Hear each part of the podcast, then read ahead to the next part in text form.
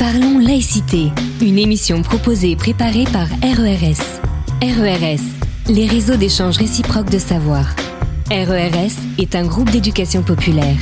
Les citoyens et les citoyennes participants et acteurs actifs sont sans distinction d'âge, de conviction politique ou religieuse, ni d'origine culturelle ou sociale.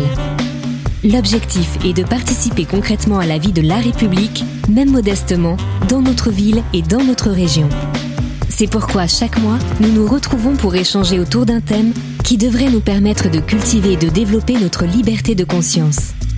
Là, nous enregistrons cette émission euh, ce jeudi 2 septembre euh, 2021 et je vous souhaite en tout cas une belle écoute. Le thème de l'émission aujourd'hui, ça va être les enjeux de la liberté de conscience dans les Balkans.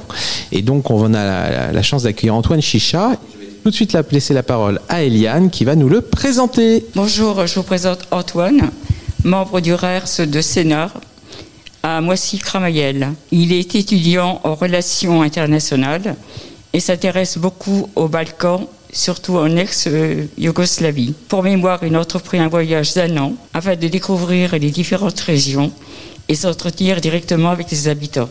Merci euh, Eliane. Donc effectivement, je suis un, grand fan justement de, cette région de, la Yougoslavie qui me fait toujours mal au cœur quand je dis ex parce qu'effectivement pour moi ça, reste un, effectivement un grand pays uni.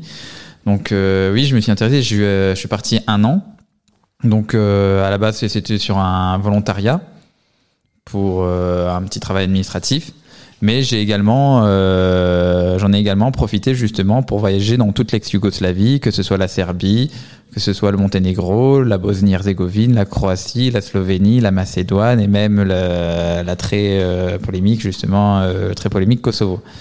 J'ai également pendant mon master 1 euh, travaillé sur un mémoire justement sur cette Yougoslavie notamment dans son rôle dans, dans les non-alignés, qui était un mouvement qui voulait être euh, entre le bloc de l'Ouest et le bloc de l'Est, qui voulait la paix. Et euh, justement, là, je, justement, vous parlez justement de la question, notamment des, des Balkans, de enjeux de la cité, et notamment dans le cadre de la Yougoslavie. Est-ce que tu peux nous en apprendre davantage sur les Balkans? Eh bien, en fait, on parle d'une, à la base d'une région, on va dire, géographique, qui peut être déterminé en fait qui va être à, au sud-est de l'Europe, qui va être déterminé au nord si vous voulez par la rivière du Danube. Euh, donc euh, le Danube qui euh, qui va traverser beaucoup de pays, donc euh, notamment la Roumanie, la Bulgarie. Et euh, une autre rivière qui se jette dans le Danube, c'est la Save, qui traverse la Croatie et également la Slovénie. Donc ça, c'est les frontières du nord. Et au sud, bah, on se retrouve les différentes mers de la mer Méditerranée, que ce soit la mer Adriatique, que ce soit la mer Égée, que c'est également la mer Noire. Et l'ensemble des pays qui sont dans cette région euh, le sont soit entièrement, juste dans, dans cette région des Balkans, que ce soit la Bosnie-Herzégovine, le Monténégro, que ce soit la Macédoine, ou la Grèce, ou la Bulgarie, d'autres qui vont être un peu plus non, partiellement, même s'ils le sont en bonne partie, comme la Croatie ou la Serbie, et d'autres qui, ben, qui ont juste un bout de territoire dans les Balkans, comme la Slovénie ou la Roumanie. Mais politiquement, tous les pays que je vous ai cités euh, font partie de l'espace politique, justement, de, qu'on définit dans les Balkans. Euh, J'en oublie également effectivement un, c'est la Turquie, sachant que la Turquie a un bout de territoire justement en Europe, et notamment avec une grande ville Istanbul, mais elle est, euh, elle est plus tout à fait vraiment comprise dans les Balkans, sachant qu'elle a un trop petit bout de territoire et le reste au Moyen-Orient. Et donc, quelle est la particularité des Balkans? C'est que c'est une région en fait qui est extrêmement diverse, puisqu'elle va abriter déjà de, une multitude de pays, mais aussi dans ces pays avec une multitude de peuples, avec plusieurs langues, puisqu'on a à la fois des langues slaves, donc l'ex-Yougoslavie et la Bulgarie, on a des langues latines comme le roumain, on a ben, la, la, langue grecque et on a l'albanais. Donc ça fait au moins euh, à deux, trois, trois, quatre familles de langues, ce qui est assez grand pour une petite région. De même, euh, c'est une région qui a de plusieurs religieuses, religions. On retrouve notamment les trois principales qui sont la religion catholique, la religion euh, orthodoxe et, euh, et l'islam.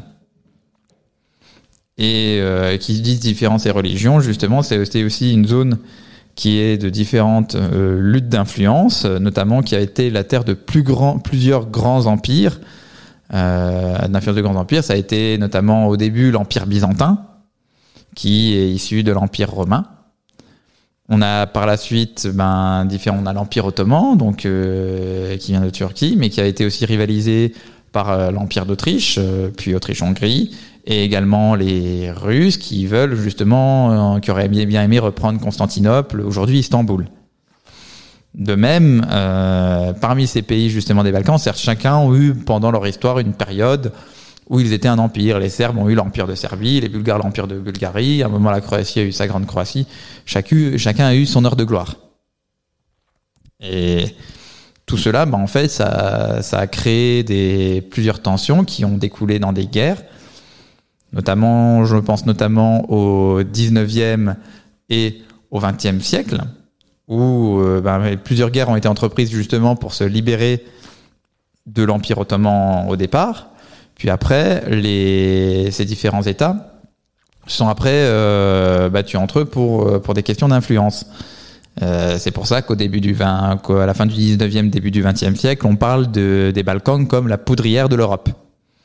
Cette poudrière, elle éclate notamment à la Première Guerre mondiale. Et de là, euh, elle, va, elle éclatera à de nouveau plusieurs fois euh, dans, le, dans le futur. Euh, quel constat peux-tu faire aujourd'hui? Euh, bah, Au-delà de tout ce que tu as évoqué, qui est fort intéressant.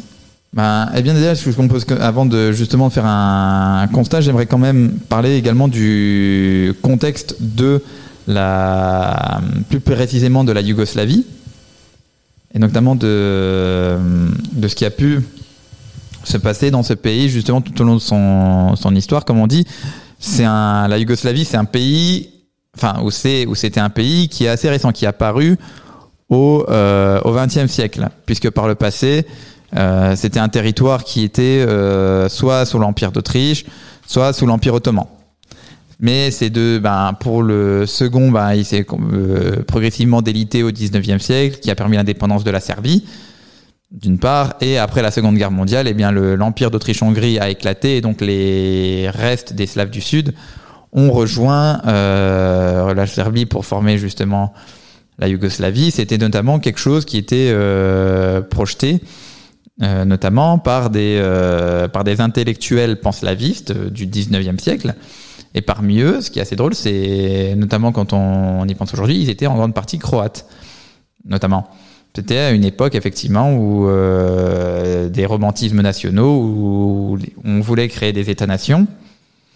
Et euh, les Slaves, ben, les peuples slaves qui étaient euh, sous plusieurs empires, justement, aspiraient justement à avoir leur État.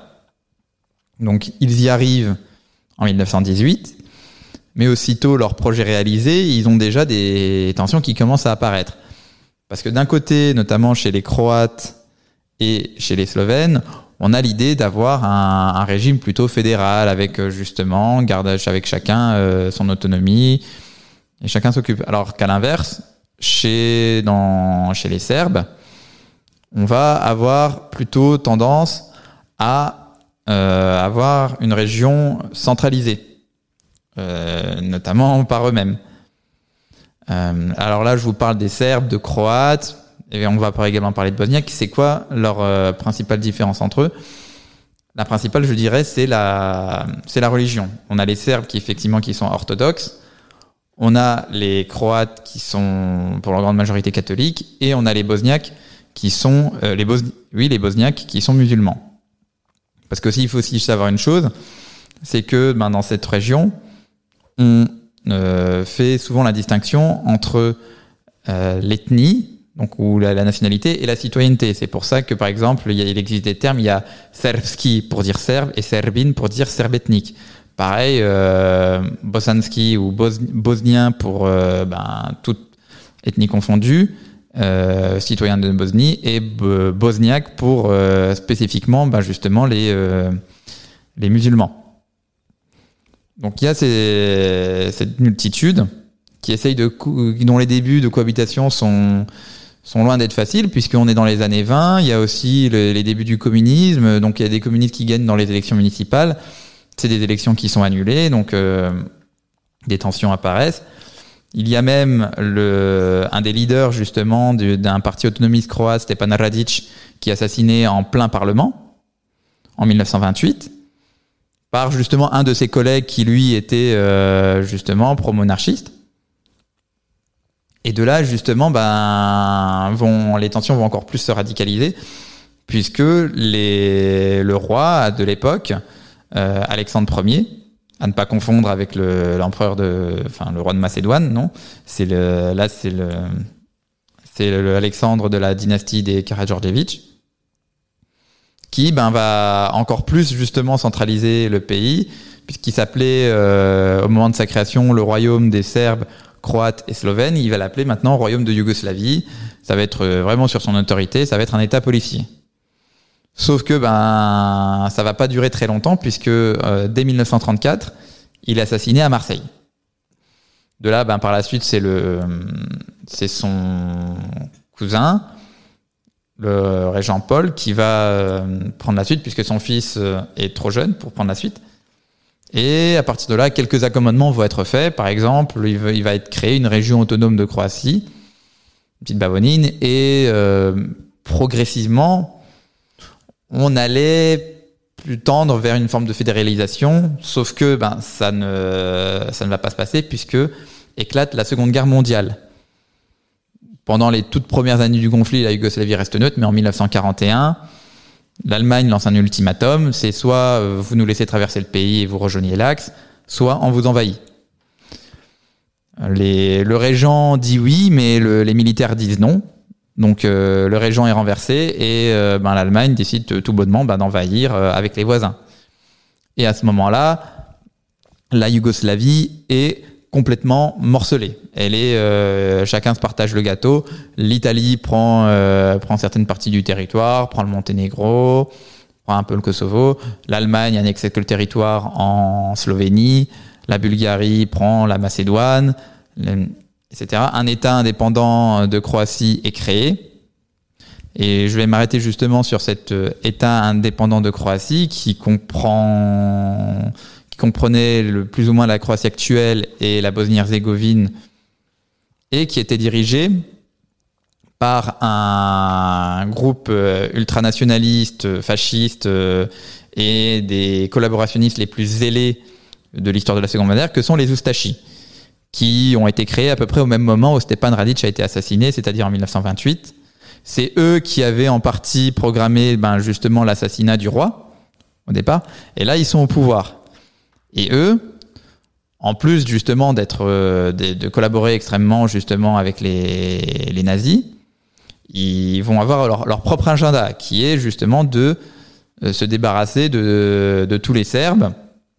Soit, c'est leur mot d'ordre, c'est un tiers converti, puisque bon, les, après tout, les Serbes, s'ils se convertissent au catholicisme, ça devient des Croates. Un tiers expulsé et un tiers exterminé. Et ça prend des proportions ben, extrêmement inhumaines, puisqu'ils vont faire eux-mêmes des camps d'extermination. Ils vont euh, même littéralement faire des camps d'extermination pour des enfants. C'est dire, et les, même, les, même chez les troupes d'occupation, les troupes d'occupation sont choquées. Hein. Les, les, les Allemands sont gênés, les Italiens sont, sont horrifiés. Pour dire que même, même les nazis, même les fascistes sont choqués de ce comportement. Et de là va se faire euh, également euh, se créer une résistance. Il va y avoir deux grands mouvements de résistance qui vont apparaître. D'une part, ça va être les tchetniks, qui sont différents groupes de différentes cellules, etc., de résistance qui sont, qui par d'anciens euh, officiers de l'armée yougoslave, principalement des, en très grande majorité des Serbes, qui sont notamment menés par euh, Mihailovic.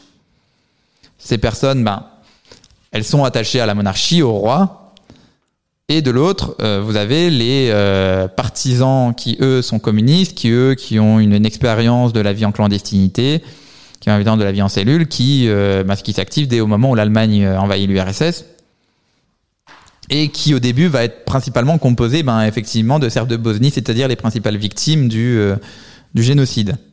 Alors, on pourrait croire que ces deux factions vont battre ensemble, mais non, elles vont très très peu de temps, elles vont collaborer, mais très vite, elles vont se devenir ennemies, puisque effectivement elles ont des projets différents. L'un veut rétablir la, situation monarchique et l'autre veut établir un État communiste. Et cet antagonisme va, aller au point que ben, parmi les techniques, il y en a qui, qui n'est pas très structuré.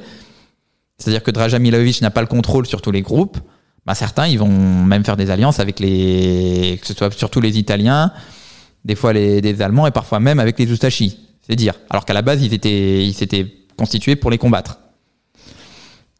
Ce sont donc les partisans qui vont être les plus crédibles comme résistants, qui vont être soutenus non seulement par l'URSS, mais aussi par les Alliés, qui vont progressivement libérer euh, presque à eux seuls tout le territoire de l'ex-Yougoslavie, et qui vont ben, prendre le pouvoir après 1945. Et leur projet, après une Yougoslavie qui était centralisée euh, autour du roi, là, ils vont justement faire un peu un projet inverse. Ils vont créer déjà une, une république qui est fédérale et qui est communiste, avec euh, à leur tête justement un, un, leader charismatique qui est justement le maréchal Tito, celui bah, qui est l'équivalent plus ou moins de De, de Gaulle pour, euh, enfin, pour les Yougoslaves, peut-être avec plus de polémique que, que, nous, puisque ça restait quand même un, voilà, un dirigeant communiste avec un régime communiste, mais qui est, qui est quand même une grande figure d'unification du pays. C'est aussi justement euh, sous son air, ben, en fait, que la Yougoslavie va connaître la plus grand, sa plus grande période de prospérité, puisque c'est euh, mal, malgré des débuts difficiles, puisque euh, très vite euh, Tito est en rupture avec Staline et du coup il doit se, démerder un peu tout seul, puisque effectivement les, occidentaux ils vont pas soutenir des communistes, donc euh, il fait un peu son propre euh, son propre camp qui est les non alignés, c'est-à-dire euh, ni Moscou ni Washington. Mais au final, il, arrive à s'en sortir, il arrive à travailler avec l'URSS et avec et avec l'Occident.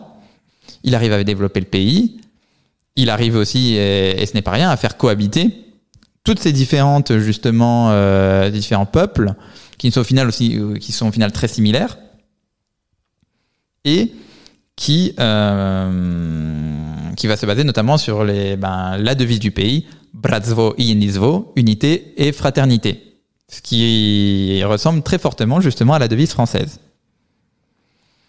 Malheureusement, ben le, la Yougoslavie, comme je dis, elle a tendance à tenir sur quatre piliers. D'une part, le, le, plus celui le plus simple, le maréchal Tito. Ensuite, on a effectivement le, parti communiste qui va avec.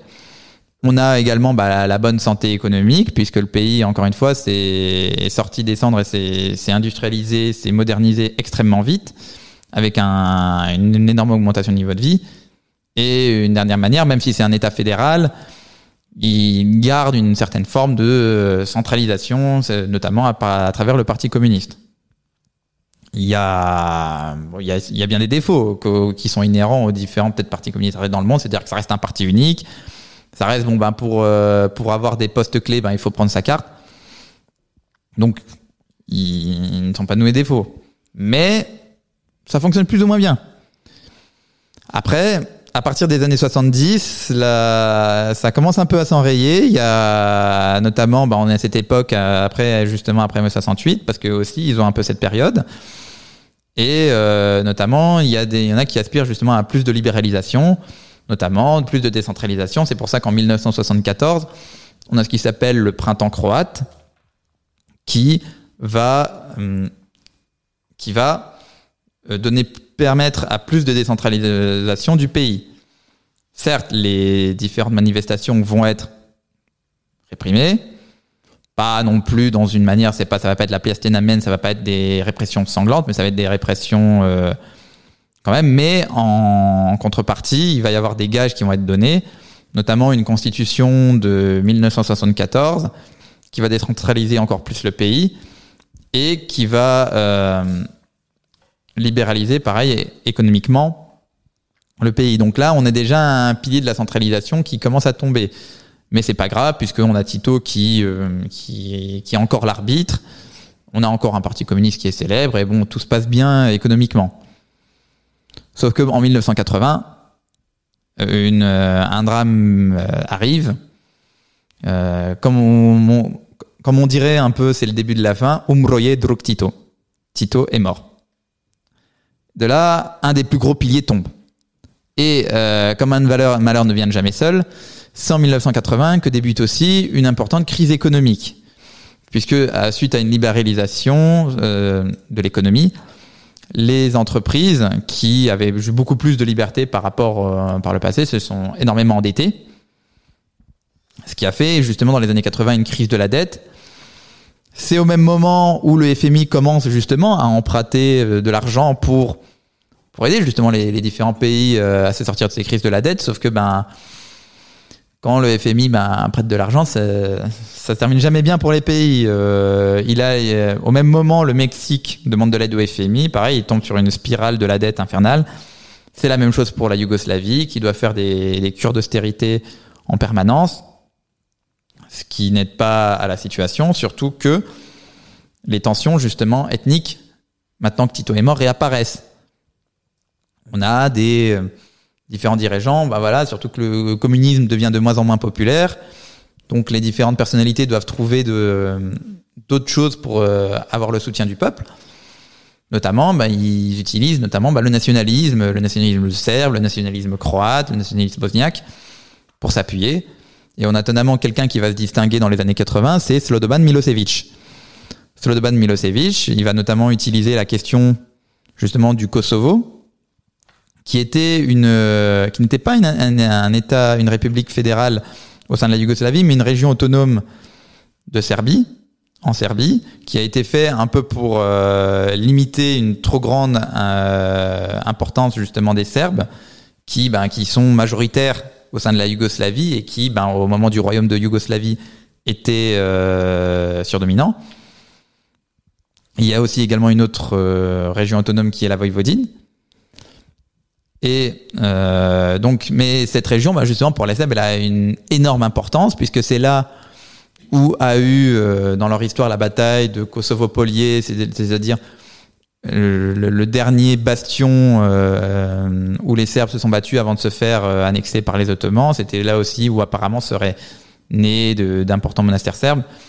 Et ben justement, Milosevic va jouer avec cette question, va jouer sur le fait de protéger ben, les minorités serbes qui sont sur place puisque le territoire est à majorité albanaise, pour gagner en popularité.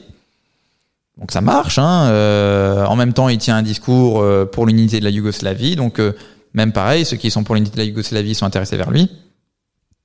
Et mais ça, ça ne fait qu'encore plus augmenter les tensions avec ses voisins, notamment qui eux aussi ben remontent le discours nationaliste ou autre. Ça va de mal en pis puisque pareil, ils ressortent, ils ressortent des vieilles, euh, des terres des différentes, euh, différentes euh, ben, charniers ou autres, des reportages justement sur la guerre. Donc pareil, ça ravive les tensions de revoir ces images, surtout que c'était pas non plus très ancien, c'était il y a 40 ans. Donc il y a encore des, des, personnes qui ont vécu ça qui sont encore vivants, ils ont leurs enfants, leurs petits-enfants. Donc les tensions augmentent de mal en pis. Ensuite, Milosevic va tenter de prendre plus ou moins le contrôle total de la Yougoslavie, en, notamment justement en jouant sur ces deux autonomies qui ont elles aussi une voix. Euh, chaque, chaque république a une voix et ses autonomies aussi. Donc en prenant le contrôle de ces autonomies, il, se dit ben j'ai quatre voix. Les, euh, les autres républiques ont quatre voix, il me manque plus que la voix du, du parti pour prendre le contrôle. Sauf que pendant ce congrès, les différentes, euh, les Slovènes, les délégations slovènes et croates, ben quittent le parti, le, congrès est, arrêté.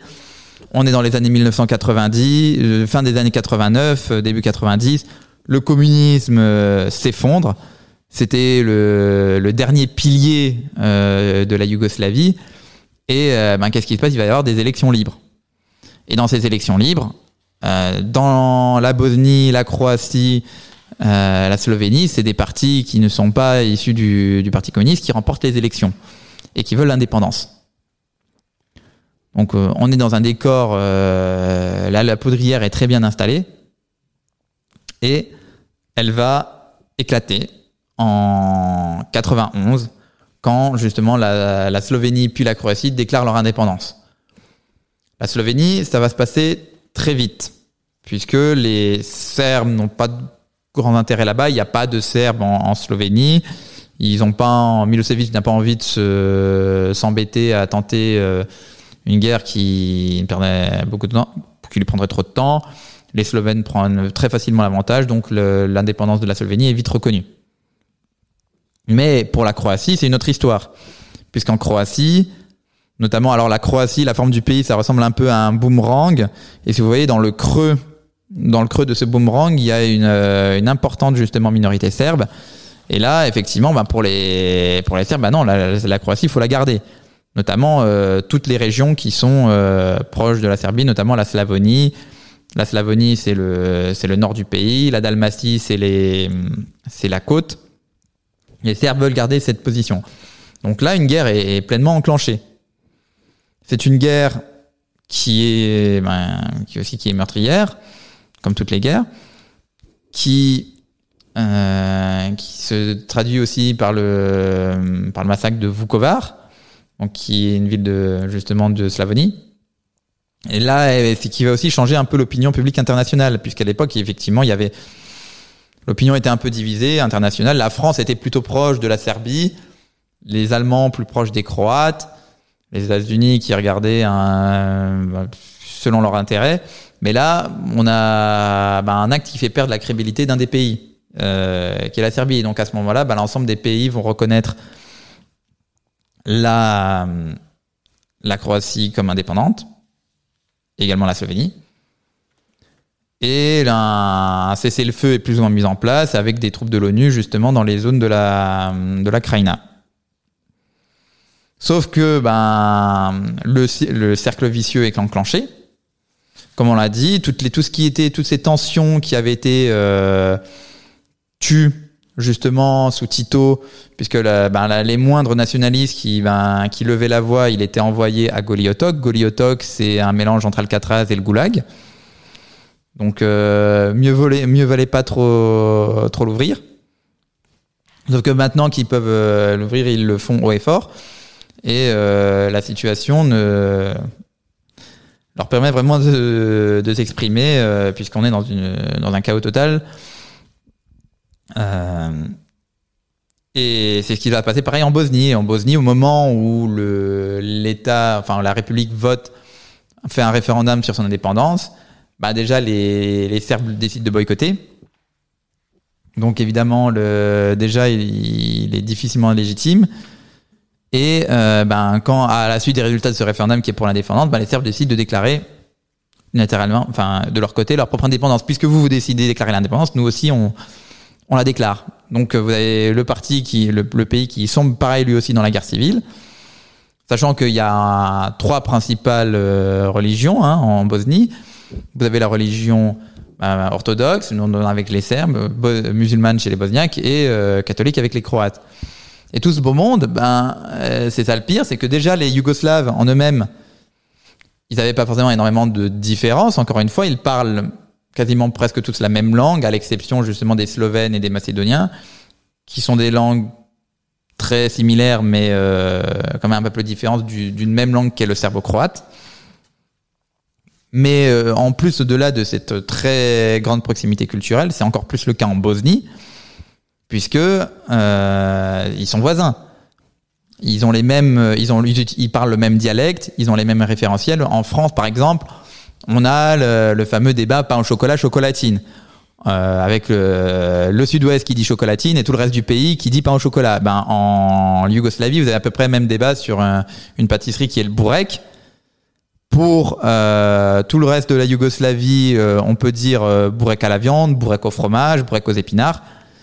En, en Bosnie, que vous soyez serbe, croate ou bosniaque, bourrek, c'est seulement à la viande. Les autres, ça se dit sirnica, ça se dit plein d'autres choses. Donc pour vous dire culturellement, ce sont les mêmes personnes. Malheureusement, ben, avec toutes les tensions qui éclatent, ils s'écharpent entre eux. Euh, on leur laisse aussi pas le choix puisque euh, ben, tous les mouvements nationalistes, euh, ils viennent dans les villages, ils disent, ben, ils donnent des armes et disent, ben, maintenant vous allez vous battre. Euh, la personne, elle n'a pas trop le choix, voilà. Euh, au début, elle le fait sans, sans grand entrain, sauf que ben, quelques temps plus tard, elle apprend que son village a été rasé. Donc là, elle commence vraiment à péter les plombs. et elle se met à elle-même à, raser village, à, tirer sur ses propres voisins. Et si vous voulez, ça, moi, ça m'a fait penser euh, à une scène. Alors, pour ceux qui connaissent Star Wars, dans l'épisode 3, La Revanche des Sith, euh, c'est littéralement exécuter l'ordre 66. C'est des personnes qui étaient amies euh, la veille, qui se mettent à se tirer dessus dès le lendemain. C'est pour vous dire le niveau de tragédie, c'est très similaire d'ailleurs à ce qui se passe en même temps au Rwanda. C'est dire. Et tout ça, ils sont menés par justement par ces les différents meneurs euh, bah, nationalistes. En Serbie, c'est justement par euh, par Milosevic. En Croatie, c'est par Tudjman. Et en Bosnie, par Izbegovic. Et il y en a pas un pour attraper l'autre. On, on, on, met, on, on met souvent l'accent, on a souvent mis l'accent justement sur les crimes commis par les Serbes. Effectivement, c'est ce qui est vrai, c'est comme la, comme la Yougoslavie avait une des plus grandes armées, c'est les Serbes qui ont récupéré le plus de matériel, qui ont eu le plus d'occasions pour, pour les commettre, mais il faut pas non plus oublier que les autres euh, n'ont pas non plus à être jalousés. Puisqu'on se retrouve avec des, des troupes comme les. Ben, on retrouve les Oustachis, des Croates qui se, qui se disent littéralement Oustachis. On se retrouve avec des, euh, des, des, milices islamistes qui se forment en Bosnie et notamment bah, des, ben, par des personnes euh, étrangères qui, qui viennent faire le djihad en Bosnie, hein, des gens qui ont fait euh, dans les années 80 l'Afghanistan. On retrouve notamment parmi ces personnes le, un célèbre Oussama Ben Laden, qui est déjà, euh, qui n'est déjà plus du tout le petit ami euh, de, la, de la CIA euh, qu'on avait pu connaître, hein, puisqu'entre temps il y a eu la guerre d'Irak en 91 et euh, ça avait fortement euh, énervé Ben Laden. C'est ce qui va par la suite causer le 11 septembre. Et ben, vous avez ces milices islamistes, vous avez ces milices euh, quasiment néo-nazis, et vous avez dans l'autre ben, des milices qui se disent techniques, qui, euh, ben, qui commettent pas mal les plus grandes atrocités. On pense notamment à, Sarajevo, la, la des snipers. Euh, un des généraux, euh, ben, justement, euh, serbes, euh, très connu, Mladic, disait ben, bombardez-les jusqu'à ce qu'ils deviennent fous. Pareil, Srebrenica, un territoire qui était sous plus ou moins contrôle de l'ONU est abandonné et la ville est laissée pour un pour un massacre en et pour l'information c'était justement qui était un peu en réponse à d'autres euh, massacres précédents et tout ça euh, au final pour euh, pour que ça s'arrête en 1995 avec les accords de Dayton Sauf que c'est pas, de toute façon, ça ne, ça ne peut pas être une fin heureuse, mais c'est pas non plus du tout une fin qui satisfait, qui satisfait qui que ce soit. Puisqu'au final, certes, on a une indépendance, on a une Bosnie qui est indépendante, mais qui est coupée en deux.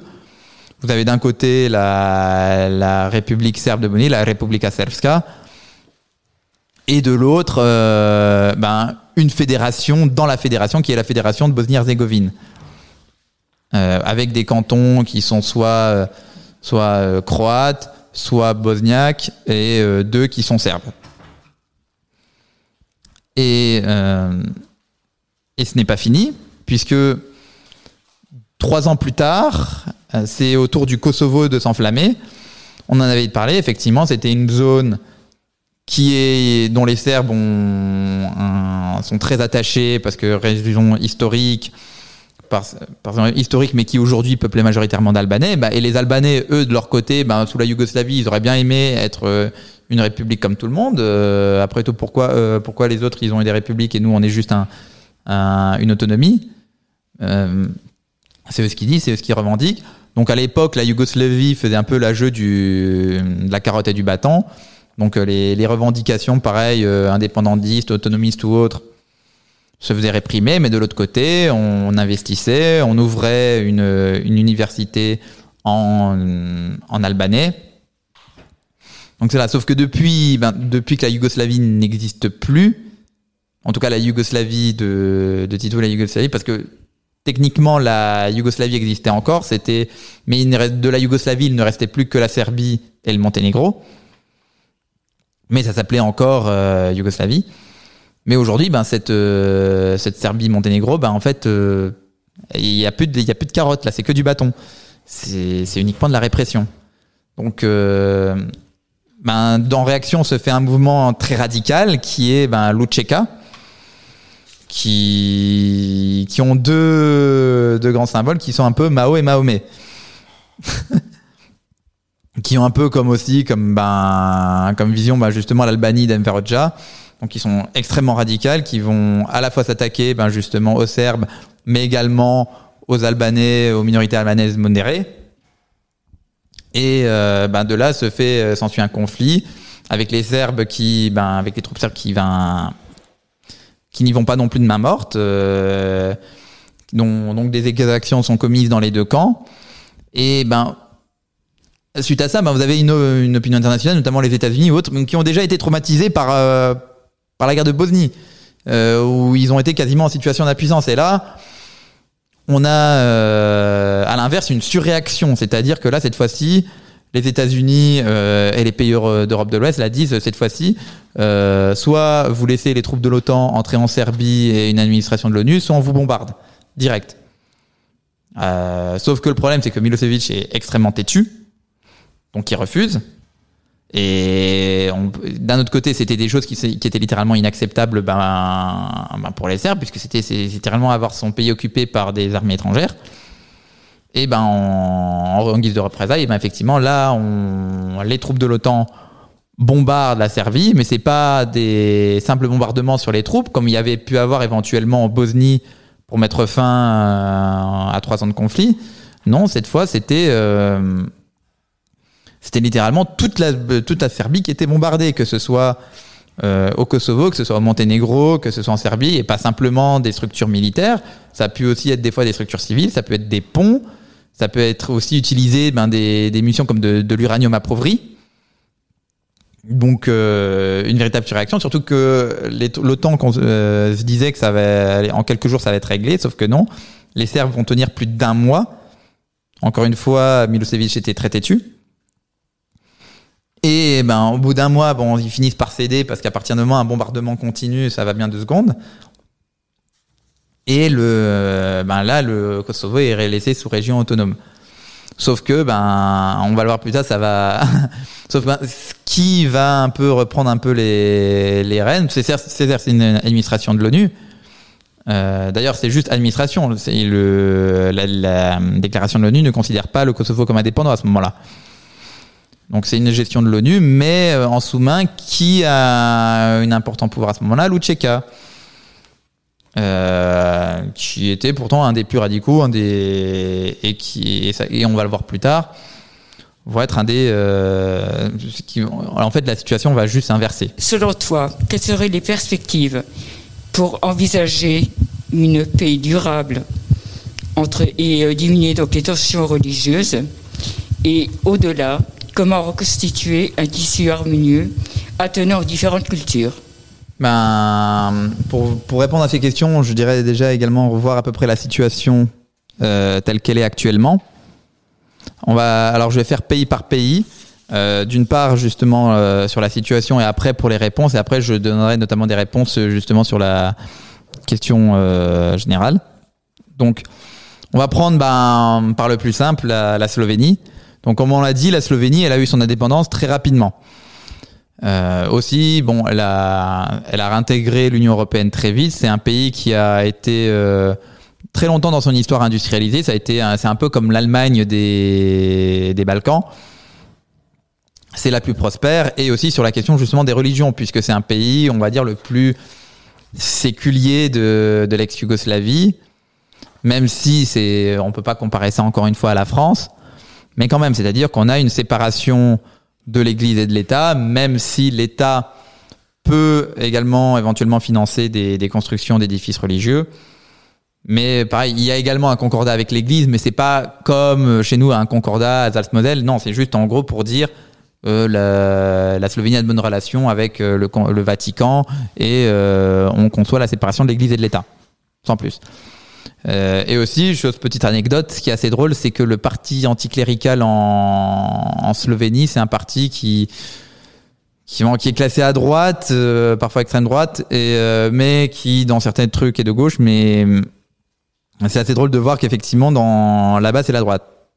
Enfin, un parti de droite, le reste de la droite est sans doute plus religieux que la gauche. Euh, et pareil dans les autres pays. Dans les autres pays, oui, c'est la, c'est la droite généralement, qui est plus euh, religieuse que la gauche. Euh, notamment, je veux dire par exemple en Croatie, où ben, on a un pays, notamment depuis la fin de la Yougoslavie, qui, qui est nouveau extrêmement très catholique, de surcroît très conservateur, puisque le, le droit qui était apparu justement à l'époque yougoslave est remis en cause après une décision de la Cour constitutionnelle qui va considérer cette loi yougoslave comme dépassée. Et euh, pareil, c'est pour ça qu'en 2003, par exemple, il y a eu, ils ont fait un droit d'objection euh, pour les pratiques de l'avortement et dont qui est pratiqué par près de 60% des euh, des médecins, je veux dire des médecins croates. Donc même si encore aujourd'hui l'avortement en Croatie est autorisé et encore pour je ne sais encore combien de temps, bah en pratique c'est c'est très limité. C'est même chose d'ailleurs qu'on peut voir aux États-Unis, ou même si c'est dans la loi c'est permis, dans la pratique c'est bien plus compliqué. De la même manière, il y a une résurgence justement euh, bah, de, de néo-nazis, de des Ustashi, ce qui, ce qui est aussi effectivement très inquiétant, puisque on a, même si encore une fois c'est un phénomène minoritaire, c'est des, ils n'ont pas de parti au, au Parlement. Ils ont des au Parlement, il peut y avoir des, des partis qui peuvent être sympathisants de ces de ces Ustashi, mais bon, en eux-mêmes, ils sont pas au Parlement ou au pouvoir. Mais ça reste très inquiétant. Ajouté à cela, effectivement, la Croatie est également dans l'Union européenne. Elle n'est pas dans Schengen ou dans, dans l'euro. Donc elle est un peu dans cette ambivalence. Elle est en train de s'intégrer à l'Union européenne. Mais elle a quand même, pour un, pour un pays de l'UE, ben des, des signes euh, inquiétants de résurgence du fascisme. La Bosnie, un des, ben, scénarios les plus tristes, effectivement, c'est qu'elle s'est toujours pas remise de cette guerre des Balkans. Euh, même si, bon, la guerre a été arrêtée, et, euh, et même si plusieurs criminels de guerre ont été arrêtés dans les années 2000, il y en a plusieurs qui, ben, dès la fin des conflits, qui, ont, qui sont restés au pouvoir ben, dans, les, différentes euh, institutions. Ça, faisait partie effectivement du deal des accords de Dayton. Notamment bah, Karadzic, euh, un qui a été jugé dans les années 2000 et 2010 pour, euh, pour crime de guerre, et ben dans, dans les années 90, il était toujours à la tête euh, de la Republika Srpska, pareil pour Mladic. Pareil, alors pour moins connu, c'était pour les Croates, c'est Praljak. C'est lui, il avait notamment détruit le, pont de Mostar, qui était une ville de, Bosnie. Et de même, la société est extrêmement divisée. Encore une fois, de, de plusieurs entités, deux entités fédérales, les villages qui se sont séparés, des nettoyages ethniques. Et Cette séparation se fait même jusque dans les écoles, puisque ben justement les euh, ben, les Bosniaques vont notamment dans la fédération de Bosnie-Herzégovine où des fois il y a où des fois c'est mélangé justement. Des fois il y a c'est pas des villes 100% bosniaques ou des villes 100% croates. Donc des fois il y a des deux mais du coup il y a une école pour les croates une école pour les bosniaques des fois ben, quand il n'y a pas la place c'est dans la même école mais dans des classes différentes on a une ségrégation qui va jusque dans le domaine scolaire et euh, en même temps ben, on a un pays qui fait face à beaucoup de corruption un pays qui qui a, vraiment du mal à, se développer et qui a, du mal à s'intégrer dans, dans, dans quelconque espace. Hein. Euh, donc c'est c'est assez triste, surtout aussi pareil pour, les, pour la question religieuse. On avait de base effectivement les Serbes et les Croates, donc orthodoxes catholiques, qui étaient assez pratiquants. Mais à l'inverse, on avait une euh, pratique de l'islam en Bosnie qui était très libérale. Hein qui était euh, très développé. À l'époque euh, de la Yougoslavie, vous aviez des, des groupes de hard rock qui, voilà, qui étaient pourtant composés de personnes musulmanes. Pourtant, bon, voilà, c'est le hard rock, c'est pas ce qu'il y a plus de, ce qu'il y a de plus religieux. Pareil, euh, pas mal buvaient de l'alcool. Parce que même si c'est des musulmans, ça reste des slaves. Désolé pour le, pour le petit préjugé. Et, euh, et pareil, c'était une mission tolérante. Sauf que, ben, depuis, la, depuis les guerres de Yougoslavie, vous avez d'une part, eh ben, effectivement, ces, ces sentiments de haine, ces sentiments de radicalisation sur cette guerre, mais aussi ben, qui est également lié aux investissements des pétromonarchies, qui est aussi lié ben, justement aux différents djihadistes qui sont restés vivre dans ce pays et qui ont fait des enfants. Et euh, aussi un peu plus récemment ben, de la Turquie depuis, euh, depuis Erdogan. bah, qui a aussi ben, beaucoup de biens puisque c'était, euh, ça faisait partie de l'Empire ottoman. Et pour ce qui est de la Serbie, et je vais notamment parler du cas justement du, ben, du Kosovo, c'est que les Serbes, ils ont encore en travers de la gorge les bombardements de l'OTAN. Et euh, en 2008, l'indépendance de facto du Kosovo. D'autant plus que justement, euh, aujourd'hui, ben, ce territoire qui revendique, la situation n'est guère mieux qu'avant 99. Avant, c'était les Serbes qui, euh, réprimaient justement les Albanais. Aujourd'hui, ben, c'est les Albanais qui vont réprimer la minorité serbe. Et notamment, ben, vous avez des monastères orthodoxes qui vont être, incendiés. Vous avez des populations... parce que euh, minorités serbes qui vont être agressées chez eux parce que c'est encore une fois c'est des, des petits îlots de village à part le, le nord du Kosovo qui avec euh, justement la minorité serbe est en lien avec le reste de la Serbie ça peut mieux passer. Mais tout le reste c'est des îlots isolés. Donc c'est très difficile pour eux. Et le tout, ben, le tout, le pire, c'est que c'est censé être sous nos yeux, c'est-à-dire sous la protection de l'ONU, euh, également en partie de l'OTAN. Donc euh, il y a également cette part responsabilité d'avoir plus ou moins laissé faire cette, euh, ces genres d'exactions. Et euh, à la fois le, la Serbie et les autorités locales du Kosovo cherchent plus ou moins à se résoudre sans vraiment le vouloir parce que ça, voudrait, ça amènerait à un accord qui ne, satisfait, qui ne satisferait personne ou bien euh, bah, une victoire totale d'un des deux camps. Donc pour l'instant, le statu quo, même si personne ne l'apprécie, euh, est préféré par les, par les deux parties. Alors j'aimerais également parler d'un pays qu'on a très peu mentionné, c'est le Monténégro. Alors le Monténégro, il a une longue histoire, parce qu'il a toujours su garder une indépendance relative vis-à-vis des, ben, des grands empires, euh, jusqu'à la Yougoslavie. Même à l'époque où l'Empire ottoman a régné en maître, euh, bah, le Monténégro qui est composé bah, de montagnes comme son nom l'indique. Hein. Monténégro ça veut dire les monts noirs, Tsernagora. Il a toujours gardé un peu cette autonomie qui lui a donné cette existence. Mais en termes de population, bah, en fait ils sont orthodoxes et ils parlent serbo-croate. Donc de fait ils sont euh, extrêmement assimilés aux Serbes. Et pareil, une bonne partie de la population au Monténégro se considère comme serbe. Sauf que euh, depuis le début des années 90, le pays euh, est dirigé par, euh, par la même personne. C'est peut-être la personne qui a le dirigeant qui a la plus longue longévité en Europe, qui s'appelle Milo Djukanovic. Alors c'est quelqu'un qui est très opportuniste puisque à la base il était dans le même camp que Milosevic. Il était notamment sur les questions du Kosovo, sur les questions de Bosnie.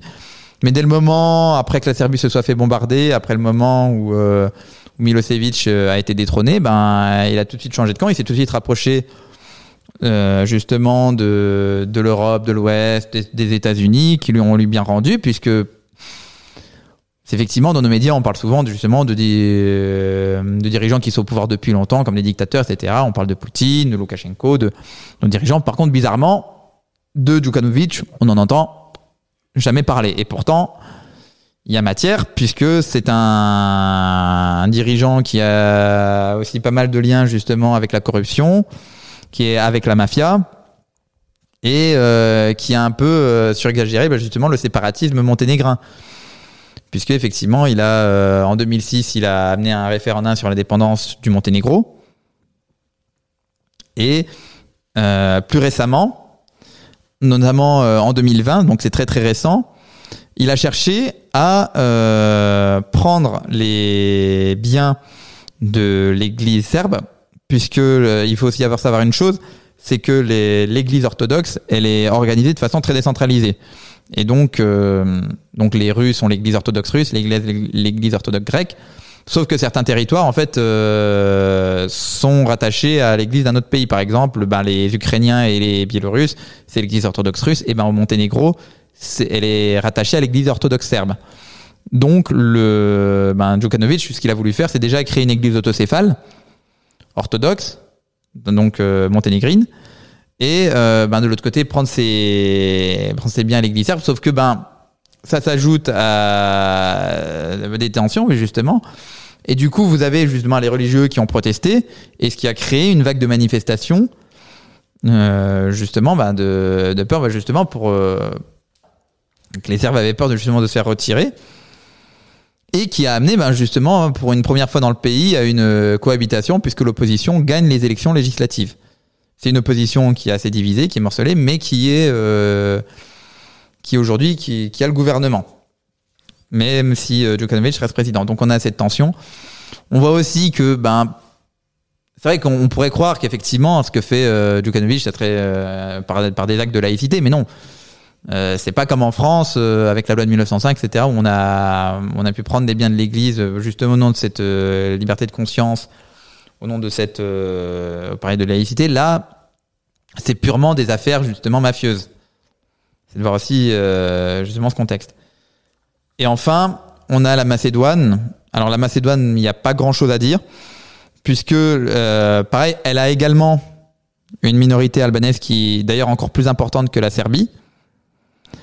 Euh, y a eu, elle a échappé au conflit des, des, guerres des Balkans. Dans toutes les guerres de Balkans, je crois qu'il y a que, je peux me tromper, mais un seul Macédonien qui est mort.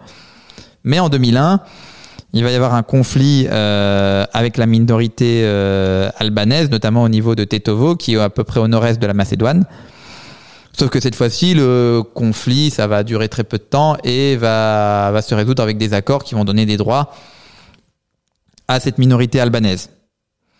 Donc, et mis à part ça, effectivement, ils sont, euh, ben, du coup, eux, orthodoxes, les Macédoniens, et les Albanais sont à la fois ben, majoritairement musulmans et aussi en partie en partie chrétien.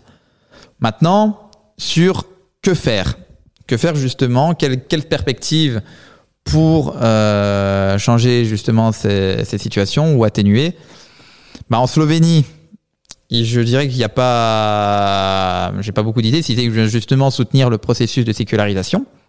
Pour ce qui est de la Croatie, c'est de limiter ben, le plus possible cette réémergence des Oustachis et aussi, je pense aussi rappeler un devoir de mémoire, parce que pareil, les Croates ont tendance des fois un peu à oublier euh, justement les massacres qui ont été commis par ces Oustachis. Hein. Encore une fois, les candidats Novads, euh, les morts de, ben, de plusieurs Serbes, de Tziganes, de Juifs. Donc euh, tout ça est justement à rappeler. Euh, un des pays où je pense qu'il y a le plus d'efforts à faire, c'est justement la Bosnie-Herzégovine, puisque où il faut, je pense, travailler à la réconciliation et à la fin des divisions, notamment je pense sur, la question scolaire. Hein. Je pense qu'un des gros travaux, ce serait justement de permettre déjà aux enfants, aux préados et aux adolescents, ben justement d'étudier dans les mêmes classes. Et, et pareil, aux adultes de, de, se voir justement euh, encore ensemble. Euh, surtout qu'encore une fois, ils partagent véritablement la même culture. Euh, en ce qui concerne la Serbie, je dirais que ça va être, et sur la question du Kosovo, je pense que ça va être très difficile, par exemple, de demander aux Serbes du Kosovo de demander à être moins religieux ou de, diminuer l'influence de l'Église, parce que littéralement, l'Église orthodoxe, c'est ce tout ce qui reste aux Serbes sur place. Donc vous leur enlevez ça, vous, vous leur enlevez tout ce qui leur reste, ce qui, pour eux, il, ce qui n'est pas acceptable. Donc c'est très compliqué. Et de l'autre côté, il y a malgré tout quelque chose à faire, c'est effectivement aussi limiter justement la, bah la l'augmentation de l'islamisme. Euh, pareil euh, justement au Kosovo, puisque euh, malgré tout, il, en part de population, le Kosovo a fourni une grande partie de, de volontaires pour Daesh. Donc oui, il y a aussi ces, ces enjeux-là, ces enjeux qui est de prévenir la radicalisation mais pour ça, il faudrait également euh, ben, limiter les, les, interférences justement saoudiennes ou turques. Pour ce qui est du Monténégro, eh ben, tant que Djukanovic et la corruption resteront au pouvoir, eh ben, la religion sera utilisée à des fins politiques, que ce soit ben, par, euh, par le camp de Djukanovic ou par le camp des Serbes. Et euh, ben, pour la Macédoine, pas grand chose, si ce n'est qu'elle a aujourd'hui réussi à obtenir son titre de Macédoine du Nord. Même si les Albanais vont appeler ça ben, l'Albanie de l'Est, les Bulgares vont appeler ça la Bulgarie euh, occidentale, les Macédoniens, euh, je veux les Grecs vont appeler ça tout simplement Skopje, puisque pour eux, même s'ils ont euh, le gouvernement a accepté le titre de Macédoine du Nord. Euh, les Grecs ne n'acceptent toujours pas justement ce, ce, titre. Et voilà, mais sinon, bah, justement, sur la question des, des religions, normalement, il n'y a pas de grande question. Et enfin, sur des termes plus généraux, justement pour l'ensemble de, euh, de cette région, je dirais qu'une des choses qui pourrait être développée, qui pourrait transcender justement ces différentes euh, divisions nationalistes, bah, c'est ironiquement en soi une forme de nationalisme, enfin une forme de nationalisme euh, quand même différent, bah, qui est justement l'identité yougoslave. Puisqu'encore une fois, ces personnes parlent la même langue. Ces personnes, ben, au-delà de la, on le voit, au-delà de la religion, sont très similaires. Et je, m'adresse, alors je j'aime pas du tout justement faire pour ces, les questions de communautarisme ou autre, mais là je m'adresse, je pense aussi aux diaspora puisque bah, de nombreuses populations de bah, justement d'ex-Yougoslavie ont, ont immigré à l'étranger, que ce soit en Europe ou aux États-Unis. Et je pense que je pense qu'aussi cette diaspora a également un rôle à jouer pour la pour l'ex-Yougoslavie notamment si elle euh, cherchait justement peut-être éventuellement à investir, je pense notamment en, Bosnie et Herzégovine, et je pense à investir ensemble, l'ensemble des diasporas, que ce soit les diasporas serbes, croates ou autres, à travailler ensemble, justement pour ces, euh, pour ces mêmes projets. Et même nous-mêmes, hein, euh, justement, discuter avec ces avec les différentes diasporas. Je pense, je pense parce qu'il y a des endroits justement en France où on a accueilli justement ces réfugiés je pense justement en Alsace, à Strasbourg, on a accusé des, réfugiés bosniaques, serbes, pareil à Paris. Donc pareil qu'on puisse euh, amener à ces différentes discussions. Et enfin, une petite dernière remarque, je, sur ce qui concerne l'Union européenne, je, personnellement, je suis pas forcément très confiant pour qu'elle puisse aider à quelque chose, sachant qu'elle a été incapable d'aider pour les années 90. Elle essaye. Elle essaye d'investir elle essaye de d'aider à réconcilier en Bosnie en, et au Kosovo, mais on voit que c'est pas forcément l'intégration de la Serbie ou de la Bosnie qui va dans l'Union européenne qui va, je pense, mettre fin aux tensions, mais c'est vraiment des enjeux locaux euh, et justement entre les pays vraiment eux-mêmes. Euh, je dirais qu'il y a quand même un petit espoir aussi, c'est que euh, en ce moment, il y a une discussion justement entre la Serbie, le Monténégro et l'Albanie pour créer justement euh, un, mini Schengen, euh, une mini zone justement de, discussion, voilà, de zone sans frontières, et ça peut être pour moi une, une brèche, une petite ouverture vers d'éventuels justement retours à, à une entente cordiale. Parlons laïcité, le débat Merci beaucoup pour cette, euh, cette brillante intervention. Puis donc, bah, je vais passer euh, le micro au public pour euh, les questions. Donc, n'hésitez pas si vous en avez. Voilà, on peut tous se permettre d'en poser. Voilà. Peut-être une première question sur justement cette question de liberté de conscience. on voit que c'est pas gagné. c'est le moins qu'on puisse dire. et même s'il y a des petits endroits où il y a une petite liberté euh, gagnée euh, dans le sens séparation des églises et États, on voit qu'elle n'est pas complète. Et elle est loin d'être complète puisqu'il y a encore euh, financement des, édifices religieux par les États et autres. Donc, je, crois que c'est intéressant de voir cette question par le sécularisme qui était posé, mais le sécularisme, c'est pas la laïcité. Est-ce qu'on peut avoir une définition déjà du mot sécularisme?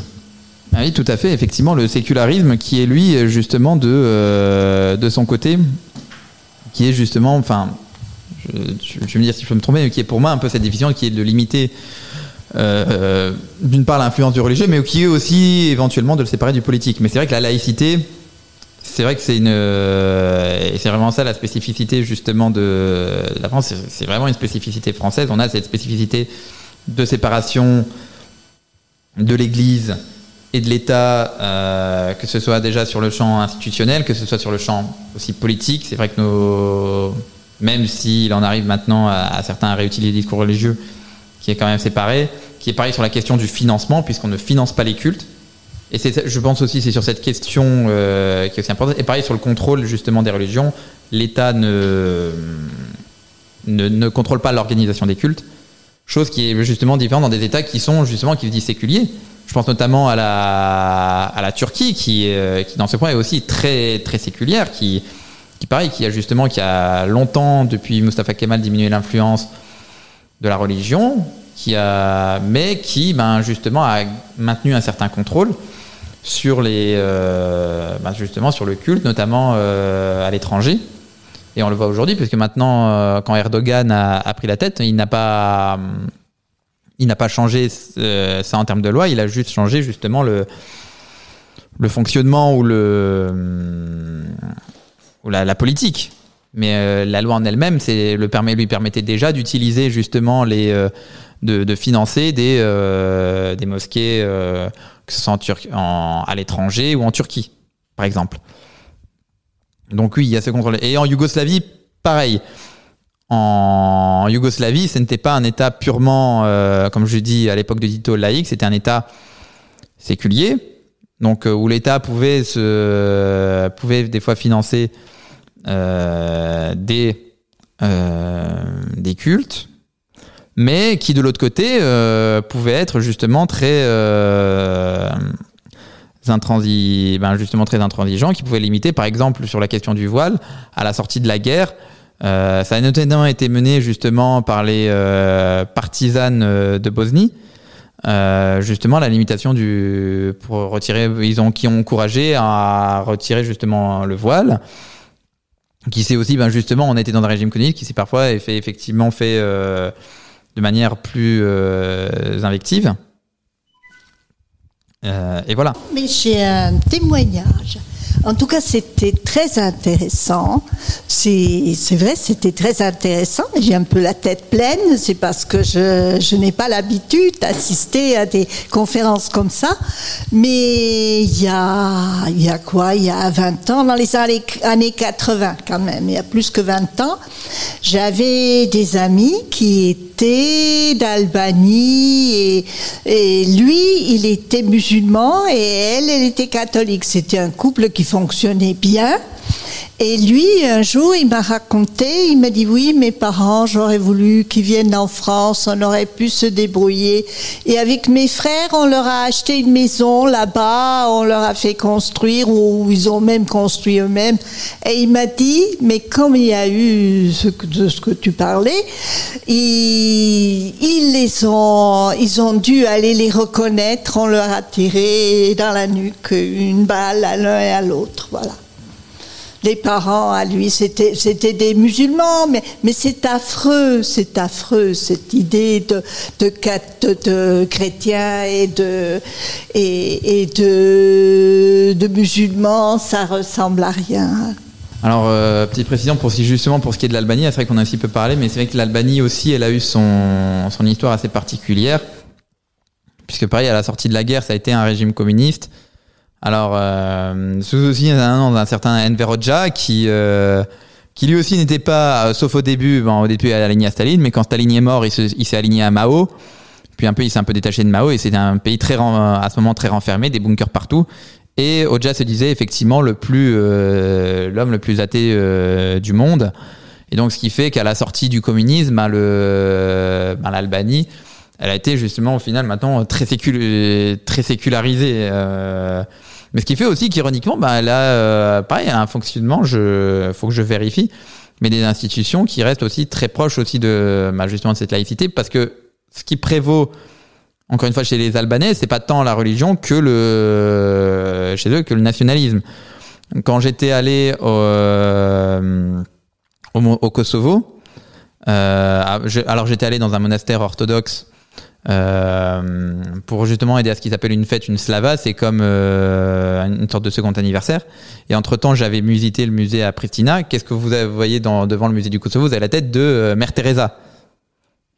Pourtant, voilà, on se dit, bah, les Kosovars musulmans, mais non, là, c'est non, bah, c'est la dame qui a vu, parce que bah oui, parce que Mère Teresa, elle est, elle était albanaise.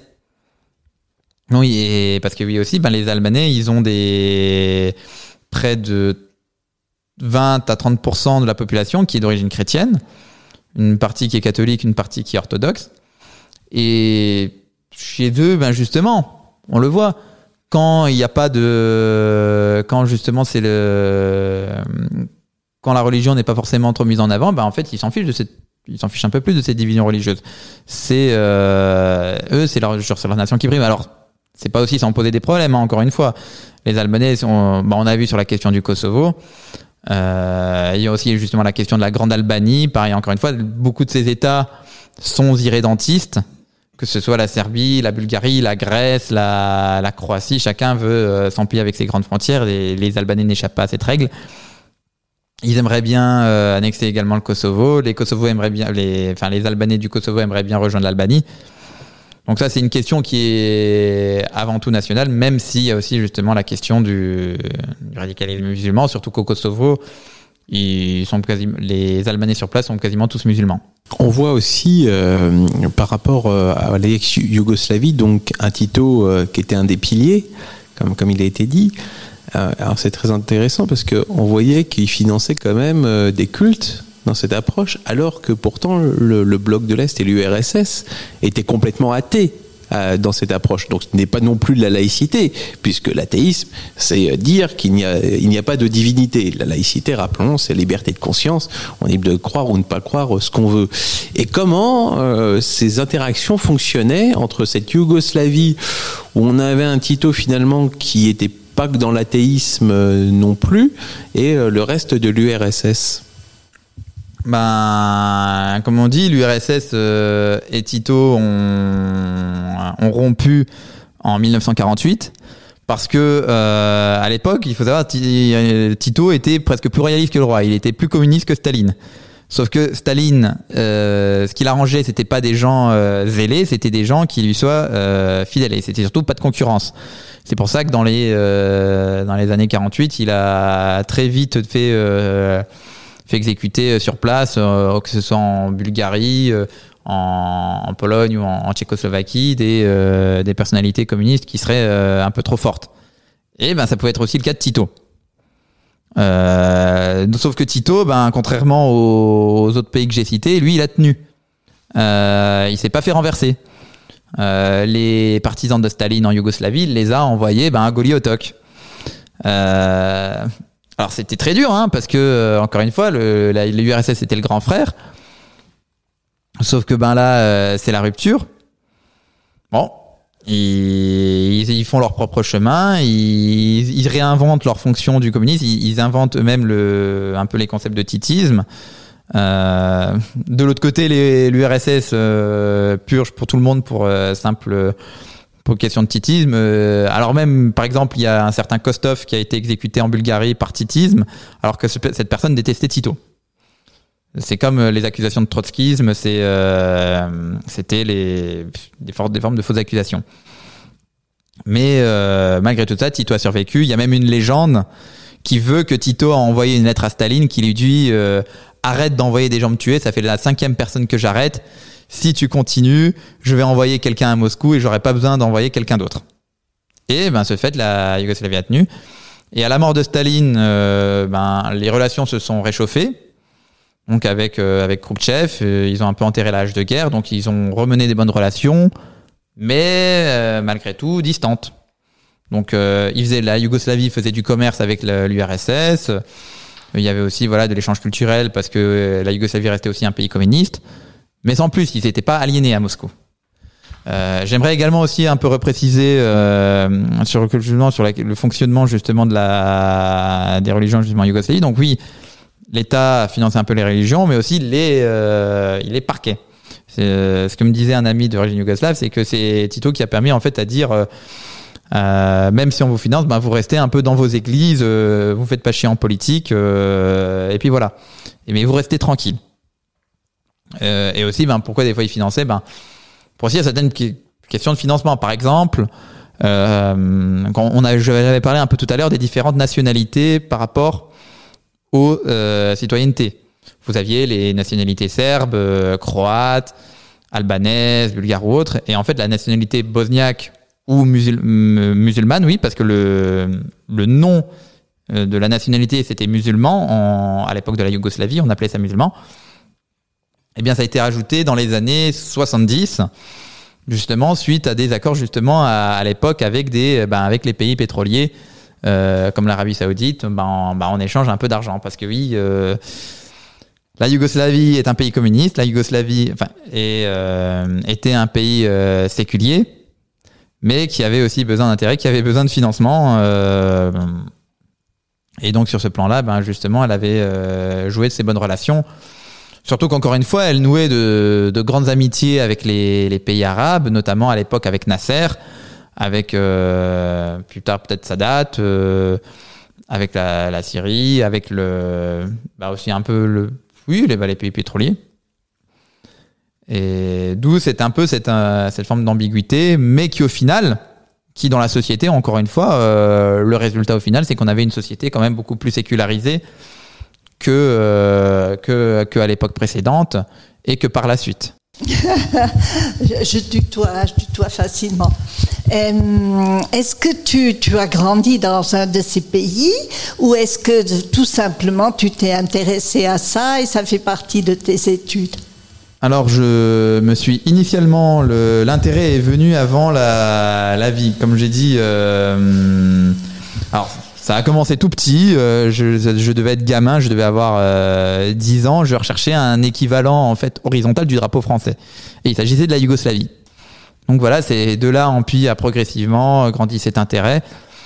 Euh, jusqu'au jour où moi je me suis dit ben, j'ai quand même envie de voir comment c'est ben, juste pays même si la Yougoslavie n'existe plus. Et donc je suis parti euh, un an un an sur place en, entre 2018 et 2019 donc là-bas j'ai pu j'ai été essentiellement en, en Voïvodine donc à Novi dans la région dans le nord de la Serbie où j'ai fait un travail administratif et euh, ben, pendant les vacances j'en ai profité je suis allé euh, justement en, Bosnie-Herzégovine au Monténégro, en, au Kosovo ou autre. J'ai pu un peu discuter avec les gens sur place. Alors, oui, bah, il y en avait pas mal parmi eux, bah, justement, qui regrettaient justement cette Yougoslavie. Euh, je pense beaucoup, notamment euh, ceux les plus nostalgiques, c'est les, c'est en Serbie et en Bosnie-Herzégovine. En Bosnie, on peut les comprendre puisque c'était euh, à cette époque où, le, où leur territoire fonctionnait le mieux. Euh, D'autres bah, sont un peu plus choqués, hein, n'ont pas forcément des bons souvenirs, puisque euh, quand j'étais en Croatie, j'avais parlé à une personne, bah, on le dit, hein, on l'avait mis une arme entre les mains et bah, va défendre le, la Croatie contre, contre les Tchèques. Bah ouais, et ce qui est triste, c'est que bah, à ce moment-là, on était encore dans les débuts, la Yougoslavie était en, était en cours d'effondrement, mais les drapeaux existaient encore. Par exemple, bah, quand cette personne a dû se battre contre des nationalistes serbes, il y avait encore le drapeau de la Yougoslavie avec l'étoile rouge. Donc maintenant, cette personne, malheureusement, ce, ce, symbole, ce drapeau qui était le symbole justement de l'unité, de la fraternité, de la paix entre les peuples, ben, cette personne, elle l'a vu comme un drapeau euh, de quelqu'un, de personnes qui sont venues pour le tuer. C'est vraiment triste de voir que, et notamment bah, pour ces, pour les, c'est notamment c'est un problème ça en Croatie. En Serbie moins, peut-être en, en, Bosnie peut-être, mais euh, d'où aussi l'importance justement de, de l'éducation, de, ben, de rappeler que non, c'est pas un drapeau qui, bon certes, encore une fois, qui les, Yugos, les partisans, euh, c'est pas non plus détendre. Hein, euh, tout, le monde, beaucoup, tout le monde a fait des crimes de guerre justement euh, pendant la Seconde Guerre mondiale, les partisans aussi, tout comme les Alliés, tout comme les Soviétiques, tout comme tout, comme tout le monde. Mais bon, encore une fois, si on compare ça aux, aux néo-nazis, euh, aux nazis, aux nazis Ostachi, aux euh, aux qui ont aussi fait du nettoyage ethnique, euh, c'est extrêmement moindre et euh, ils ont permis justement cette prospérité, malgré tout. Donc c'est ça aussi, je pense, à, à discuter. Je pense aussi, pareil pour la Macédoine. Bon, la Macédoine, on parle peu. Mais oui, là, du peu qu'on avait discuté, pas mal, ben justement, regrette cette Yougoslavie. Euh, qui était pareil, encore une fois, cette époque de progressabilité, même au Kosovo. Au Kosovo, j'avais des, même des Kosovars, ils disent, ben oui, nous, euh, certains, ça nous plaisait. Euh. Alors bon, il y en avait, j'avais une fois, j'ai écouté un argument assez drôle. Effectivement, euh, à cette époque, il suffisait, euh, le couple avait besoin que d'un seul salaire pour pour vivre tranquille. Bon, effectivement, pour l'émancipation de la femme, c'est pas ce qu'il y a, c'est pas ce qu'il y a de mieux. Mais euh, et voilà, c'était c'était des arguments qui se disaient. Donc les même les Kosovars, une partie des Kosovars étaient très contents de leur vie en, en Yougoslavie. Mais après tout, ils avaient leur, euh, comme je dis, hein, ils avaient leur université, ils avaient des investissements. Ce qu'ils voulaient, c'était un peu plus de euh, peut-être de reconnaissance, euh, peut-être un statut fédéral, mais pour une partie, notamment les modérés, ils pouvaient très bien euh, vivre euh, justement en Yougoslavie. Et je pense, euh, j'en pense encore aujourd'hui, ben justement pour la question du du Kosovo, parce que les Serbes veulent le retour du Kosovo dans leur pays, mais est-ce qu'ils arriveront à le gérer?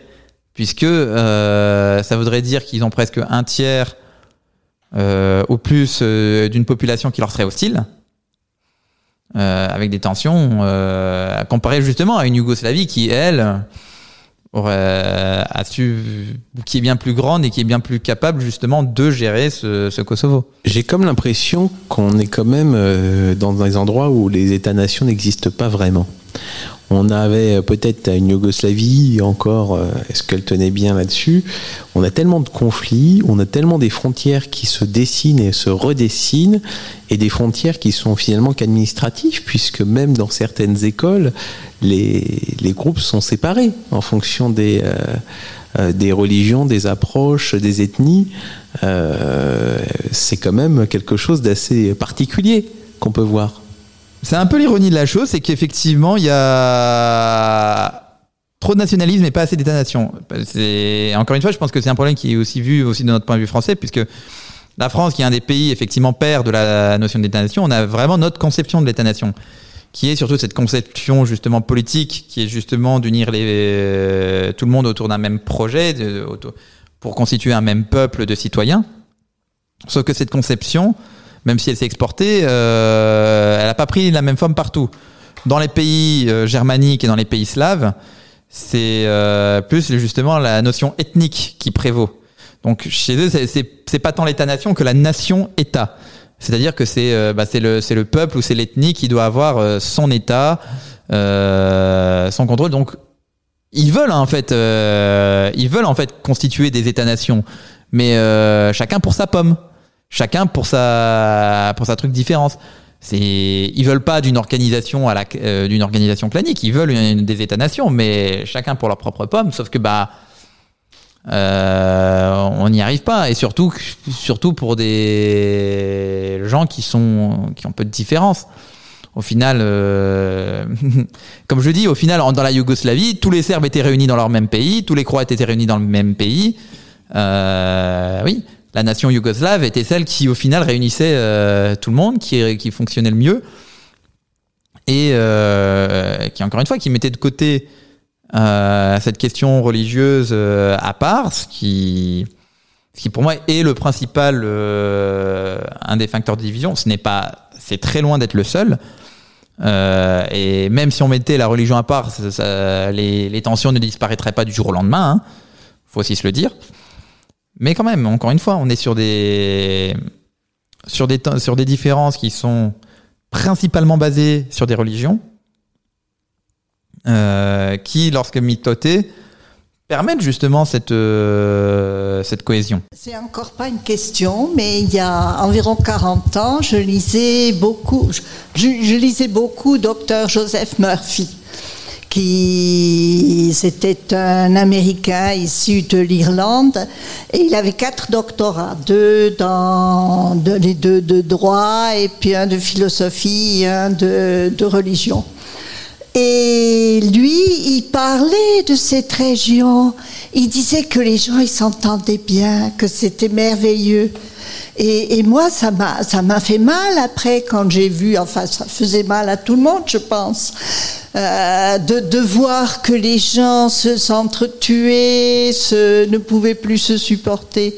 C'est c'est vrai que c'était triste quand on, quand on avait connu, quand on avait eu un autre écho. Ben, c'est d'autant plus triste qu'encore une fois, c'était. euh, c'est ça, et c'était des personnes qui s'entendaient bien. C'est et que tout ça, en fait, a eu lieu très vite. Euh, en un rien de temps euh, et qui ça a été surtout aussi poussé ben, par en grande partie ben, par des justement par des politiciens qui, qui avaient plus leur intérêt de leur intérêt personnel euh, ou des fois un fanatique pour pousser les gens d'une part. D'autre part ben, des puissances étrangères qui s'intéressaient pas tant à la survie de la Yougoslavie plutôt qu'à justement les intérêts économiques qu'ils pouvaient avoir, puisqu'effectivement, bah, l'objectif de la il y a beaucoup parlent que justement les États-Unis prévoyaient de démanteler la Yougoslavie. Je sais pas si c'est vrai ou si c'est faux, mais je pense que ce qu'ils prévoyaient, c'était que, que ce soit un État failli qui puisse euh, prendre le contrôle des, des différents fleurons technologiques euh, sur place. Donc voilà, donc les puissances étrangères qui n'étaient pas forcément attachées à, à, l'une- à garder ce pays en, en place, même l'Allemagne non plus, n'était pas forcément fan pour garder la Yougoslavie. Euh, C'était triste parce que pendant cette période, personne ne voulait la garder. Et là, on s'en rend compte que maintenant qu'elle a disparu, ben, ben oui, pour certains, ça, manque. Euh, et malgré tout, malgré tout, toutes ces périodes de guerre, malgré tout, ça a marqué des générations, mais je dirais que malgré tout, les, malgré, encore une fois, malgré les différences, les nouvelles générations sont moins touchées ou sont moins antagonisées. Les, les Serbes et les Croates et les Macédoniens, tout le monde se voit, euh, se discute, euh, sont ensemble, peuvent sortir ensemble. C'est pas non. Je pense qu'il faut aussi pas voir non plus le voir. À euh, faut pas trop voir non plus le verre à moitié vide. Les gens aujourd'hui justement se, se parlent, se discutent malgré ces différentes tensions qui existent et des, des choses peuvent être faites. Hein. Et sans oublier que ben, contre certains peuples, il n'y a aucun problème. Hein. Les Macédoniens, encore une fois, avec les Serbes ou autres, ils n'ont pas de, ils ont pas plus de tension que ça. Euh, les Slovènes, pareil, les Croates, ben, ils s'entendent très bien. Les, bon, presque tout le monde s'entend bien avec les Slovènes. mais, euh, mais oui. Euh, Il y a cette et aussi, donc on peut très bien aussi imaginer que cette période où tout le monde euh, était content puisse revenir. Ce qui me semble quand même euh, assez, euh, assez fort, c'est euh, ces ethnies qui sont finalement des clans à mes yeux, puisqu'ils veulent tous avoir leur propre État, leur propre approche, leur propre chose. Et finalement, à vouloir à ce point se partager le gâteau, c'est les mafias qui en profitent. D'après ce que j'ai bien compris. Euh, donc, est-ce que à un moment donné, euh, justement, l'absence de l'État avec un grand E, euh, un petit peu partout avec les institutions, les organisations, ne favorise pas l'émergence des mafias? Bah également si, on l'a vu. Ou parfois, ben c'est parfois c'est justement c'est des les dirigeants politiques eux-mêmes qui favorisent de leur plein gré cette présence, comme on l'a vu avec Djukanovic au Monténégro. Parfois, bah, justement, c'est l'absence euh, l'absence d'État, hein, comme en comme en Bosnie-Herzégovine. Bah, parfois, c'est une gestion calamiteuse justement de euh, que ce soit de l'ONU ou de l'OTAN. Hein. Comme on le dit, l'Utcheka, euh, ce sont des gens qui ont le cœur sur la main, mais au sens littéral du terme. C'est-à-dire qu'il y a des trafics d'organes euh, qui sont opérés justement au Kosovo. Euh, donc c'est dire. Donc oui, c'est pas rien. Sur des terres qu'on est censé, encore une fois, hein, le euh, le Kosovo c'est censé être sous administration de l'ONU. C'est censé être, euh, c'est euh, au Kosovo qu'il y a une des plus grosses bases américaines en Europe. Et c'est malgré tout euh, dans un de ces territoires qu'on voit ce genre d'atrocité, quoi. Donc, euh, donc oui, à partir d'un moment, il faut. euh, Après, mais on... l'aide extérieure ne peut pas tout. C'est aussi justement aux... ben, aux populations locales. Je dis aussi, aussi peut-être aux diasporas, parce que malgré tout aussi, c'est ça. De, de par cette situation, tout le monde s'en va, hein, euh, que ce soit les les, les Serbes, les Monténégrins, par exemple. Bon, les Monténégrins, ils vont aussi majoritairement en Serbie, du fait qu'aujourd'hui, il y a plus de Monténégrins en Serbie, et notamment à Belgrade, que, qu'au Monténégro même. Et d'ailleurs, c'est... et Djukanovic a bien compris cet enjeu, puisque les, les expatriés monténégrins n'ont pas le droit de voter. Donc c'est pour vous dire, hein, euh, grand démocrate, euh, Djukanovic. Un grand démocrate soutenu par l'Occident. Et... Euh, alors pour la Croatie, après bon pour les pays un peu plus développés justement pour la Slovénie et la Croatie, il y a moins de. C'est aussi je pense aussi une question de pour ce qui est de la question de la corruption, c'est aussi une question justement de développement du pays. Encore une fois, la, même, la, même si la Croatie euh, a vécu ces grosses tensions religieuses, elle n'a pas de peut-être un peu moins de gros problèmes de moins on va dire en tout cas que la Bosnie ou que le reste des Balkans là c'est surtout un peu l'influence du monde d'une part le monde euh, italien autrichien et l'autre euh, ottoman il y a aussi un peu cette euh, cette différence un peu parce qu'on retrouve aussi un peu aussi ces problèmes en un peu en Grèce euh, où il y a eu tout souvent eu pas mal de corruption, aussi une forte présence justement de, bah, de l'Église orthodoxe. Euh, et euh, qui pareil, ben, de les bien euh, les parce que pour, pour ce qui est par exemple de la crise grecque, euh, ça a été aussi lié à une grande partie aussi d'argent, euh, enfin qu'on pu, notamment les, les JO de 2004 qui ont été euh, qui ont eu des gros coups, l'entrée dans l'euro qui a été falsifiée, euh, des comptes qui ont été commis et euh, le problème aussi, c'est ça aussi où quand je dis que l'UE peut pas forcément aider à ça, c'est que ben, pour ce qui est le cas de la Grèce, c'est que on a plutôt que de structurer un État, en fait, on l'a vidé de pour rembourser sa dette, on a juste vidé ce qui lui restait. Donc oui, oui, c'est surtout un problème. C'est pas le ce problème de corruption et de mafia. C'est effectivement lié à l'absence d'État. C'est aussi, je dirais, des fois euh, un peu malheureusement des héritages culturels mais c'est pas quelque chose de hum, d'indéniable, de quelque chose de d'un. Je, recherche mon latin. Euh, quelque chose d'infranchissable, hum, d'insurmontable. Voilà.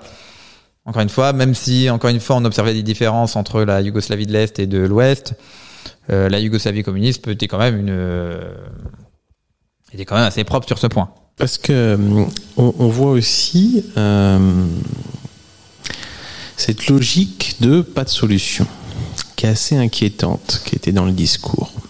L'Union européenne peut pas. Elle a déjà fait, elle l'a pas fait finalement. La guerre, elle n'a pas intervenu. Donc encore moins sur euh, propager la liberté de conscience, déjà qu'elle-même, la liberté de conscience, il y aurait peut-être du mal. L'ONU peut pas non plus. L'OTAN encore moins. Euh, c'est inquiétant quand même qu'il n'y ait aucune organisation comme ça internationale qui peut apporter euh, des aides de stabilité peut-être ou d'apporter de l'État là où il n'existe pas. Alors j'ai bien compris que c'est euh, l'hypothèse euh, proposée ici, c'est le diaspora qui pourrait peut-être apporter un petit peu quelque chose. Mais euh, est-ce qu'on peut vraiment compter aucunement sur ces organisations? Bah après, comme je dis, elles peuvent pas, mais c'est pas pas leur faute d'essayer. On peut, on vais pas non plus leur jeter la pierre de dire qu'elles ne font rien. Elles font des choses, elles essayent. Même le- même l'Union européenne ou autre, ont, même pendant la guerre de Yougoslavie, ont essayé de faire des choses. Mais c'est juste qu'elles n'ont, ils ne sont pas parvenus à, à leurs attentes, à ce qu'elles espéraient faire. C'est surtout ça aussi. C'est, ils peuvent faire des choses, mais il faut les faire efficacement. Euh, c'est euh, ben oui c'est par exemple au Kosovo ben c'est pas permettre euh, aux euh, gens qui à des anciens membres de l'UCK ben d'être à la tête de, de cette région autonome c'est euh, ben on a eu un accord de l'ONU qui était justement ben que la, le Kosovo on peut en discuter de l'indépendance ou non du Kosovo euh, mais voilà qui cette résolution qui dit que, que la Kosovo restait en Serbie ben dans ce cas-là dans ce cas-là il faut, respe- faut respecter la décision il faut aussi surtout. Alors, aussi, aussi, ils protègent. Hein. Une fois, je suis allé dans un autre monastère orthodoxe qui était euh, entouré de, euh, de gardes de l'OTAN. Donc, bien sûr qu'ils qu'ils essayent. Mais euh, parfois, des fois, on pense des fois qu'il manque la petite côté poigne, euh, qui manque un peu cette, euh, insistance. Euh, mais je pense aussi, mais, au-delà même, justement, des institutions. Il y a les, il y a plusieurs associations, il y a plusieurs, euh, plein d'ONG, Médecins sans frontières, Reporters sans frontières. Au, Kosovo, beaucoup en Europe de l'Ouest se sont investis justement dans ces régions. Euh, c'est aussi justement à elle justement de, nouer ces contacts. Euh, bien sûr, il faut euh, tous les tous les moyens sont bons. Hein, euh, et je dis pas ça de manière cynique, hein, mais mais oui, que ce soit la mobilisation des, individus pour reconnecter. Ben, pareil, quand j'étais justement au Kosovo, c'était euh, dans le cadre justement d'une euh, d'une association qui s'appelait par exemple Gaia, euh, qui euh, qui justement qui visait justement à, à travers justement différents projets comme euh, bah, ça peut être par exemple des, euh, des champs de permaculture, ça peut être par exemple comme aider justement les, euh, les le monastère orthodoxe à organiser sa slava, euh, de justement de communiquer ensemble. Euh, bah, par exemple, par exemple là, ce que j'ai fait, mon volontariat, c'était au sein du service civil international. Le service civil international, euh, qui n'est pas tout à fait la même chose que le service civique, parce que là, il s'agit d'une association. elle avait été créée après la Première Guerre mondiale, justement pour être une alternative au service militaire et notamment pour faire coopérer des personnes de différents pays sur des mêmes activités. Euh, c'est ça aussi ce qui structure. Hein. Quand vous construisez des routes, quand vous construisez des champs, quand vous éduquez des enfants, ben il y a des liens qui se créent et euh, une unité qui se forme. Et c'est aussi ça justement à faire, ben d'une part au Kosovo, ce que fait très bien d'ailleurs aussi euh, Gaïa, ce que euh, ce qu'on fait en service, ce que fait l'association locale le VCV, euh, Volontarski Centar Vojvodine. Et d'ailleurs, je si euh, si elle m'écoute un jour, bah, dis, euh, dis bonjour, et merci à euh, à, à- surtout, bah, surtout celles parce que c'est surtout des femmes qui m'avaient euh, qui étaient dans ce dans cette organisation qui m'ont accueilli. Et comme j'ai une mémoire de poisson rouge malheureusement j'ai j'ai oublié une partie des prénoms et j'ai pas envie de dire un prénom et d'oublier l'autre. Donc euh, désolé les filles si j'ai euh, si j'ai oublié vos prénoms. Mais euh, pareil qui ont fait du très bon boulot par exemple en, en donnant des repas au SDF pareil tout ce genre d'activités pareil culturelles qui peut se faire en Bosnie des karaokés, que ça peut être euh, pareil, des, ben, comme en Kosovo, des champs de permaculture, que ça peut être de faire des écoles, encore une fois, euh, où qu'on retrouve serbe, croate et bosniaque. Euh, ça peut être aussi de l'économie. Hein. Euh, c'est pour ça que je fais appel des fois à la, diaspora, puisque comme c'est elle qui a pu, euh, euh, ben, pour certains, faire fortune, ou pour certains, devenir, je pense que parmi certains, il y a des chefs d'entreprise bah, éventuellement, euh, s'ils ont encore des liens justement bah, avec là où ils viennent, ou même pas forcément d'où ils viennent, hein, que ce soit un, un Serbe d'origine de Serbie, euh, ou euh, bah, il peut aussi très bien aussi investir justement au, euh, bah, en Bosnie, euh, et même pas forcément dans la République Serbska, ça peut être aussi justement dans, dans la Croatie, implanter des entreprises. Pareil, de discuter avec euh, d'autres chefs d'entreprise, par exemple croates, pour, euh, pour vraiment constituer quelque chose ensemble. Euh, encore une fois, je suis pas fan des, différents communautarismes, mais on le voit que les diasporas peuvent avoir un certain pouvoir. Hein, euh, euh, on peut avoir une certaine influence. Les, j'ai pas envie de de dire les différencités ou, ou quoi que ce soit, mais mais oui, il y a cette, ce- cette capacité d'être de se mettre ensemble pour euh, pour réussir des projets communs pour euh, et pour investir sur un territoire. Bah, en fait, par rapport à ce que tu as dit, je reformule. Tu as dit, euh, il faudrait euh, qu'on influence, si j'ai bien compris, hein, qu'on influence un mode de vie, ou, ou plutôt euh, qu'on influence ces pays pour euh, les amener à des solutions qu'on leur propose. Si je reformule, c'est une question d'ingérence finalement. Est-ce qu'il faut être ingérant dans le pays, et, euh, mais on risque de modifier le- la culture ou, ou imposer des choses qui ne sont pas les, de nous, voilà. Euh, ou il faut, faut-il les laisser euh, tranquilles et ne pas faire d'ingérence? Est-ce que c'est ça la question? Ah oui, c'est presque ça, ouais.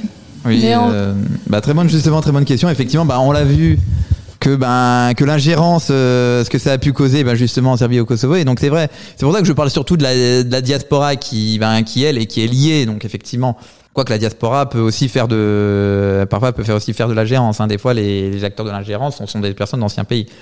Donc c'est pas, faut pas non plus trop idéaliser euh, non plus les diasporas. Mais oui, non, mais c'est, oui, c'est surtout à, ces pays de se prendre en main. Euh, on, il faut pas non plus être dans cette vision de euh, c'est à nous de faire les choses et machin. C'est pour ça que je disais aussi que ben on peut pas l'ONU ou les machins peut pas trop faire grand chose parce que euh, pareil c'est pas les ils sont pas sur place ils sont pas locaux. Euh, mais c'est tout le problème c'est que les locaux n'ont pas les moyens ou non, ont peu de moyens, euh, et ceux qui ont les moyens ne sont pas locaux. Il faut trouver justement cet équilibre entre, bah, justement, d'où des fois je parle de la diaspora qui ont à la fois bah, justement le, pour certains les moyens et d'autres la, le- la connaissance locale. pour agir. Mais euh, mais oui, toute la tout le- justement tout l'intérêt justement de ce paradoxe justement, c'est comment aider sans ingérer. Le, paradoxe aussi de aider sans ingérer, bon, il a aussi ses limites. Euh, je pense à un autre exemple, les droits de l'homme. Les droits de l'homme, tout le monde dit, bah, effectivement, c'est les pays occidentaux qui les ont créés. Mais il y a cette dimension universaliste qui, euh, qui existe dans les droits de l'homme, et l'idée, c'est qu'ils puissent s'appliquer sur toute la surface du globe quel que soit le pays, quelles que soient les personnes, euh, et tout ça, parce que ce sont des droits inaliénables, inaliénables qui sont euh, super importants pour euh, préserver euh, les vies humaines et leur donner tous ces droits. Donc, et je crois que c'est ça aussi une dimension de la, la laïcité, la liberté de conscience. C'est une valeur universaliste. La liberté de conscience, c'est la seule liberté qu'on peut euh, considérer comme absolue, puisque, à part si on nous lave le cerveau, on a quand même la liberté de penser comme on le souhaite. Et peut-être que garantir ces libertés, c'est ça aussi l'intérêt. Alors, Bien sûr qu'il ne faut pas euh, effacer, gommer euh, euh, et vouloir singer pour se dire les autres doivent faire comme nous. Voilà. Bien évidemment, cela étant, faire accepter les droits de l'homme, faire accepter des garanties de liberté, elle me semble intéressant. Ce qui est intéressant aussi dans euh, ce service euh, euh, international civil qui existe, c'est de se dire, c'est monter des projets comme ça et se dire que ce n'est pas uniquement que des superpuissances, des États ou des organisations internationales ou même des ONG qui peuvent porter les choses. C'est aussi les individus qui peuvent porter des choses. Est-ce qu'on pourrait avoir un peu plus de- d'explications sur ce projet, notamment de permaculture ou autre, euh, ce lien qui permet de, de l'expérience vécue Est-ce qu'on pourrait avoir un peu plus de, euh, de témoignages, d'affinement euh, euh, de tout ce que ça a permis? Alors, ben, je vais te on va te répondre de la fin vers le début. Donc, euh, oui, le- pour l'expérience justement en elle-même, bah, par exemple, quand j'étais au Kosovo, il y avait des différentes, euh, ben, justement, nationalités. Il y avait euh, bah, les nationalités d'ex-Yougoslavie, puisqu'il y avait des, il y avait trois Serbes, il y avait des deux Croates, et il y avait justement des, euh, des Kosovars ou, ou des Tchèques ou autres. Et, et c'est comme bah, justement, bah, comme pour les Erasmus, comme pour les autres, bah, dès lors que vous, vous faites quelque chose ensemble, dès lors que vous faites des trucs, bah, des liens sociaux, des liens sociaux secrets, des affinités. Euh, et euh, pareil, et aussi la satisfaction, parce que quand vous faites un projet commun, quand vous avez ce projet qui est réussi, vous avez, on partage tous ensemble cette, même satisfaction d'avoir réussi quelque chose, d'avoir produit quelque chose. Et de même, bah, la population euh, cocale qui bénéficie elle-même, elle est contente bah, justement de cette, euh, bah, de cette route euh, ou de cette chose qui est construite. euh. Donc voilà, ça, c'est des choses qui qui permettent justement de, de faire progresser. C'est encore une fois, c'est et c'est la même chose dans, les métiers ou dans les autres. C'est l'esprit, c'est tout simplement l'esprit de cohésion en fait. Ces activités. C'est même même si ces activités font pas forcément euh, grand chose en termes de résultats, hein, même si c'est pas ça qui va, euh, genre, euh, même si c'est pas ce petit champ de permaculture qui va nourrir tout le village, euh, c'est l'activité, en elle-même. Euh, c'est l'activité, c'est le métier. Il y a plein de métiers, des fois dans certains pays, euh, on pourrait très bien s'en passer, on pourrait très bien utiliser des machines, mais on utilise ben, justement des, ben, des personnes, ben, justement pas pour ce, parce qu'on a besoin, parce qu'on leur donne un métier, pour leur donner une fonction. C'est parce que le travail ou ces projets, c'est aussi c'est cette forte dimension sociale. Euh, et maintenant, pour en reculer, justement, effectivement, c'est quelque chose qui peut se faire. Euh, il faut pas, qui se peut faire directement par les êtres humains, notamment bah, quand les. C'est vrai que moi, je, suis très attaché justement à l'État, à l'État-nation. Mais effectivement, l'État, l'État-nation, c'est quoi? Il est composé de quoi? Il est composé de, ben, de citoyens, de personnes. Euh, L'État, c'est aussi c'est les citoyens, c'est aussi les personnes. Oui, euh, c'est pas que les attendre que juste que les institutions, que les organismes s'investissent. C'est aussi ses membres qui doivent s'investir. Euh, c'est aussi ça. Euh, alors c'est sûr que là, c'est s'investir dans un pays étranger. Donc effectivement, c'est c'est plus compliqué encore une fois parce qu'on a parlé justement des questions d'ingérence. Qu'effectivement, c'est pas le même pays, c'est pas la même, euh, c'est pas les mêmes forcément pensées. C'est encore une fois, on est dans une logique universaliste. On est dans une logique justement, on est demande d'aider.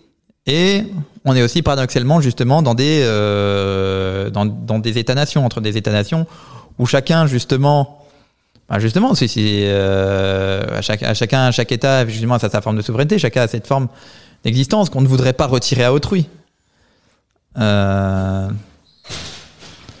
D'où le principal, euh, d'où encore une fois ce paradoxe. Donc oui, il faut euh, aller au-delà justement des fois de la de l'inactivité justement des, des grandes institutions, des institutions internationales, sans dire qu'on va notamment les ben, retirer. On va pas c'est pas parce que justement les institutions ne, ne font rien, etc., qu'il faut se dire bah, elles servent plus à rien euh, et on fait que tout de nous-mêmes euh, dans de l'associatif. Parce que aussi, bah, parce que ces États-nations aussi aident, euh, parce que euh, n'est pas des moindres, hein, puisque justement, c'est des fois c'est ces travail associatif, il est également financé par des États. Donc c'est ça aussi, c'est le rôle de l'État, hein. Euh, bah, de financer, ben c'est et encore une fois, bah, quand je dis quand c'est le rôle de l'État, bah, c'est le rôle des citoyens, puisque par l'État, on parle aussi des citoyens, bah, de s'autofinancer ou de, de voir euh, sur qu'est-ce qu'il faut financer, qu'est-ce qu'il faut, euh, qu'est-ce qu'il faut investir, euh, comment on s'investit nous en tant que citoyens. Ça revient presque au final à la même question. Le, le point fort de la Yougoslavie, si on veut sélectionner certains territoires, c'est peut-être euh, la Slovénie. Parce qu'elle fait partie des 27 membres qui ont intégré euh, l'Europe. Je sais que la Slovénie ne représente pas forcément toute la population, mais c'est au moins quelque chose de, qui est factuel. Après, comme je l'ai dit, euh, la Slovénie, c'est pas forcément l'endroit qui. Enfin, tous les endroits sont nécessaires pour plus de sécularisation et bien sûr à développer. Comme dit, il y a des choses qui peuvent être euh, améliorées en Slovénie, mais effectivement, c'est pas forcément les plus. euh, forcément les plus à plaindre, on va dire. Justement, je dirais, si on avait vraiment des pays euh, sur qui donner, je pense, la priorité, euh, et où ben, l'investissement dans justement dans la liberté de conscience et dans aussi d'un peu de ramener un peu les, questions religieuses juste chez elle, c'est justement c'est la Bosnie. Euh, où justement les Yougoslaves, bah, justement de permettre aux, personnes de se rendre compte qu'au-delà de, le- de leur religion, bah, ils sont tous yougoslaves. C'est surtout, euh, surtout, je pense, sur cet endroit où il y a moyen de, de faire des choses où on voit, où euh, dans certains cas de situation, comme comme je l'ai répété, euh, les écoles ou autres qui sont aujourd'hui en partie ségrégées, où des choses vraiment concrètes et simples peuvent être faites pour pour améliorer la situation. Oui, parce qu'il y a un mot qui me vient en tête, c'est le mot capillarité, finalement. C'est par des petites actions qu'on peut faire déjà individuelles. On peut montrer des exemples, des façons de faire, des méthodes. Il serait dommage que quelqu'un qui ait trouvé euh, comment faire de la permaculture ne le partage pas, parce qu'effectivement, ça peut apporter euh, des solutions, des apports, etc. Tout de même, même, si la liberté de conscience euh, et la laïcité, on a parlé de la loi du 9 décembre 1905 en France, elle a apporté euh, bien sûr des choses et elle a structuré euh, fortement l'État français et que il y a encore beaucoup de choses à structurer dans le monde à ce niveau-là. Mais peut-être justement, par capillarité, chacun en apportant sa pierre à l'édifice, on arrive comme ça à, à, structurer par des missions telles que celle-là. Peut-être que ce dialogue, qui peut se créer, ne serait-ce que dans ces services civils internationaux, peut entraîner des embryons de réflexion, de dire ah, ça se passe autrement ailleurs, il y a d'autres choses. Qu'est-ce qui est intéressant dans tel modèle? Il y a peut-être des modèles où on peut récupérer des choses, d'autres euh, à exporter. Et puis inverse, parce qu'il y a peut-être des, modèles, des, choses locales dans ces, dans ces pays de l'ex-Yougoslavie euh, qui peuvent être potentiellement intéressants, euh, qui peuvent être aussi exportés dans l'autre sens. C'est peut-être ça aussi l'hypothèse. Ah ben, des choses qui peuvent être exportées de Yougoslavie, ça, ça peut très bien se faire. hein. À l'époque ben, où c'était encore un État, euh, alors là, je vais plus parler sur le côté économique, mais euh, à l'époque, ben, ils exportaient des, des 4L parce qu'une partie des 4L était fait en, Yougoslavie. C'était avant que ce soit les anciens pays communistes, la Yougoslavie était un peu aussi le euh, j'ai- encore perdu le latin, mais un peu le, un peu un atelier euh, pour l'Allemagne ou pour d'autres pays. euh, parce qu'effectivement, euh, bon, euh, ils avaient un peu leur efficacité. Et euh, Ils étaient exportateurs. oui, et Voilà. enfin, plus je pense plus importateur, ça restait un pays des Balkans, donc euh, qui importait, je pense plus. Mais ils- oui, ils arrivaient à exporter des choses. Hein. Ils ont même réussi une voir de marque de voiture, la Yugo. Euh, et s'il y avait aussi d'autres choses à exporter, euh, alors on les trouve euh, qu'au Globus, euh, qu'au magasin Globus France, mais oui, les produits cul- culturels. Hein. Enfin, quand je dis culturel alimentaire, hein, le, le Cocta qui est une euh, version locale du Coca. Alors, c'est pas fait à base de de la c'est pas fait à base de cola euh, ou machin, mais c'est c'est tout aussi bon. Euh, pareil, euh, mais mais voilà, tout, que ce soit des produits culturels, mais pareil, l'exportation culturelle. Hein, le, comme je dis, en Yougoslavie, euh, je voulais je voulais parler. Il y a eu euh, beaucoup de, il y a eu une grosse liberté justement culturelle, euh, peut-être même un peu comparée euh, aux, aux pays euh, aux pays de l'est où c'était surtout un peu les cœurs de l'armée rouge. Je caricature bien évidemment, mais où vous aviez des bah, des groupes de hard rock. Hein. Euh, des, des mêmes à un moment qui ont certains, euh, même si ça a jamais vraiment réussi, qui ont fait euh, un peu de carrière, euh, carrière à l'international. Par exemple, le groupe d'Ivlé Yagodé, ils ont été un moment une année à Londres. ils ont même eu un moment été accompagnés par un par un des pianistes qui est aujourd'hui pianiste chez Deep Purple. Donc oui, c'est et culturellement ça ça a aussi quelque chose d'intéressant à voir. Euh, Il y a une très grande richesse culturelle euh, vraiment dans les Balkans. Il me semble, hein, peut-être euh, je suis pas sûre de moi, mais il me semble que ces pays-là sont quand même euh, très portés sur la culture de la terre, donc des fermiers, il me semble. Donc parler d'industrialisation, de boissons pétillantes ou quoi que ce soit, qui, modifie le mode de vie de ces fermiers, c'est un peu... euh, Enfin, je suis pas sûre que ce soit une solution. C'est mon avis.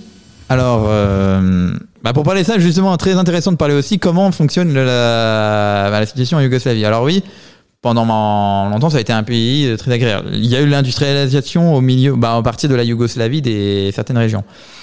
Il y a des régions qui sont euh, sûrement plus industri assez drôles, plus industrialisées et pourtant plus, plus écologiques que d'autres. Par exemple, la Slovénie.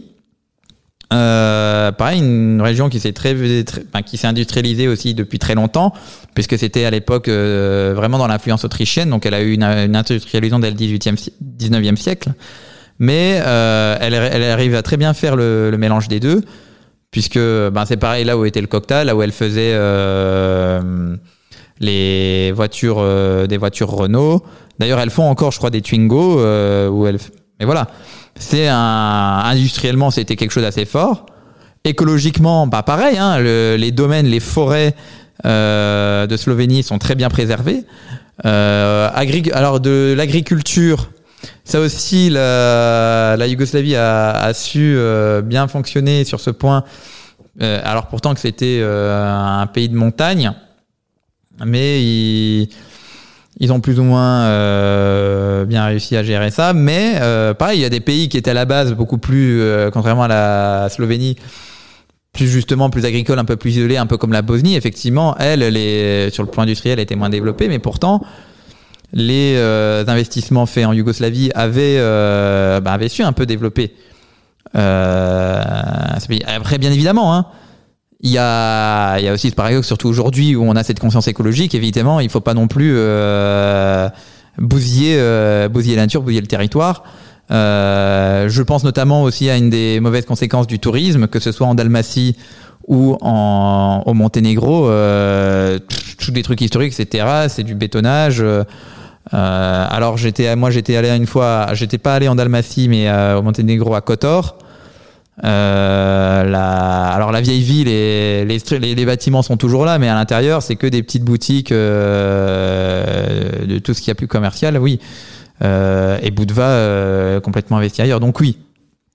Quand je dis qu'effectivement il y a des, il y a un intérêt, oui, industriel, mais bien évidemment il faut pas non plus partir dans les extrêmes. du tout bétonnant ou de machin. Surtout qu'encore une fois, on est dans des pays montagneux, ce qui n'est pas simple. Donc c'est aussi euh, et justement ça peut être des laboratoires. Euh, la Yougoslavie d'ailleurs était un laboratoire, euh, un laboratoire d'organisation économique puisque c'était le le concept d'autogestion euh, qui a longtemps été débattu dans les années, euh, par exemple dans, les années 70. Euh, où en gros c'est la gestion de l'entreprise directement par les travailleurs. C'est ni vraiment par l'État, ni par une boîte privée, mais vraiment par les, par les travailleurs eux-mêmes. En pratique, euh, c'était surtout le, enfin, le parti, encore une fois, il fallait avoir sa carte au parti ou autre, avec plus ou moins de degrés de liberté. Dans le début, effectivement, c'était très contrôlé. Progressivement, notamment dans les années 70, ça s'est relâché, euh, avec ses avantages et ses inconvénients. Donc l'avantage, effectivement, il y avait plus de liberté. L'inconvénient, c'est que ben, il, ben, tout ce qui était dans l'Est, ils découvraient comment ça fonctionne et donc du coup, ils se sont endettés. Mais, euh, mais oui, il y a vraiment des, il y a des possibilités enfin, pour le coup de retour un peu à l'industrie, puisque je veux dire, les, des, certaines industries ont été détruites à cause de la guerre.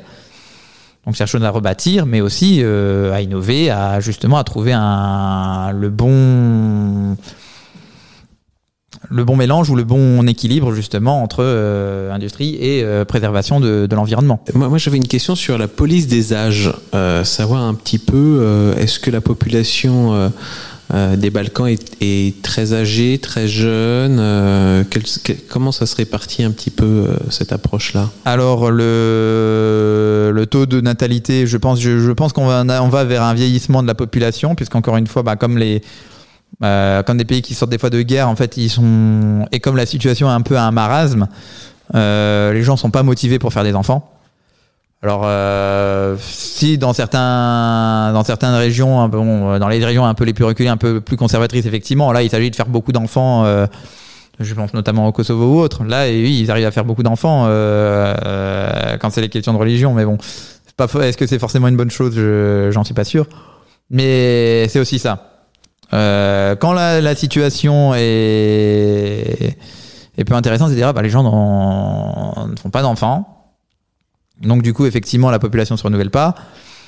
Les jeunes, pareil, euh, les jeunes, bah, ils, aimeraient justement un, ils veulent voir, euh, ils aimeraient justement progresser. Donc beaucoup de jeunes partent euh, vivre à l'étranger. Donc déjà effectivement il y a un taux de natalité qui est pas forcément très haut, mais en plus le, peu de jeunes qui restent en va. Donc oui, on est, la situation est préoccupante sur ce point. J'ai juste envie de, de rajouter, ces pays, ont une culture de danse folklorique, de chant. Ils sont, extraordinaires. Parce que moi, je les ai déjà vus aussi à la télé, mais je les ai vus de mes propres yeux. C'est des gens, ils pètent le feu. Mais oui, et c'est euh, c'est vrai que ça pourrait être un peu en sorte de regarder. Effectivement, on a vu, euh, on a beaucoup de choses effectivement dans les euh, dans tout ce qui est musique du monde ou culture du monde. Effectivement, euh, toujours ouvert justement en Afrique, à l'Amérique du Sud, au à l'Asie. Mais effectivement, les Balkans ont leur euh, ont leur culture aussi du monde à à présenter et, et slaves aussi les que ce soit les Balkans ou les peuples slaves en général, ils ont euh, ils ont gardé beaucoup justement de, folklore euh, culturel que euh, qu'on pourrait aussi qu'on pourrait aussi regarder plus souvent. Eh bien, j'ai l'impression que toutes les questions sont épuisées. Non? Oui. Alors, ben, déjà remercier Antoine pour son intervention d'aujourd'hui. Euh, remercier tout le public qui est euh, venu et qui a posé euh, plein de questions euh, très intéressantes. Merci à Eliane aussi d'avoir euh, animé, euh, de présenter. On a testé le fait d'avoir un animateur pour cette émission. Vous dire qu'on se donne rendez-vous bien sûr le mois prochain, le premier jeudi de chaque mois de 17h à 19h pour l'enregistrement de l'émission. Ça se passe à Évry-Courcouronne, donc euh, dans le quartier des Pyramides. N'hésitez pas à prendre contact avec nous euh, si vous souhaitez y participer. La prochaine émission, on va parler laïcité et transhumanisme, donc euh, rien à voir avec euh, le sujet actuel. On aura une euh, médecin généraliste, Dija So, qui va venir nous en parler. Et bien pour ce moment, je vous souhaite une excellente continuation et merci à tous. Cette émission est à présent terminée. Retrouvez l'ensemble de nos podcasts Parlons laïcité sur notre site www.rers-evry.fr. Et pour rester informé de notre actualité et communiquer avec nous, rendez-vous sur notre page Facebook.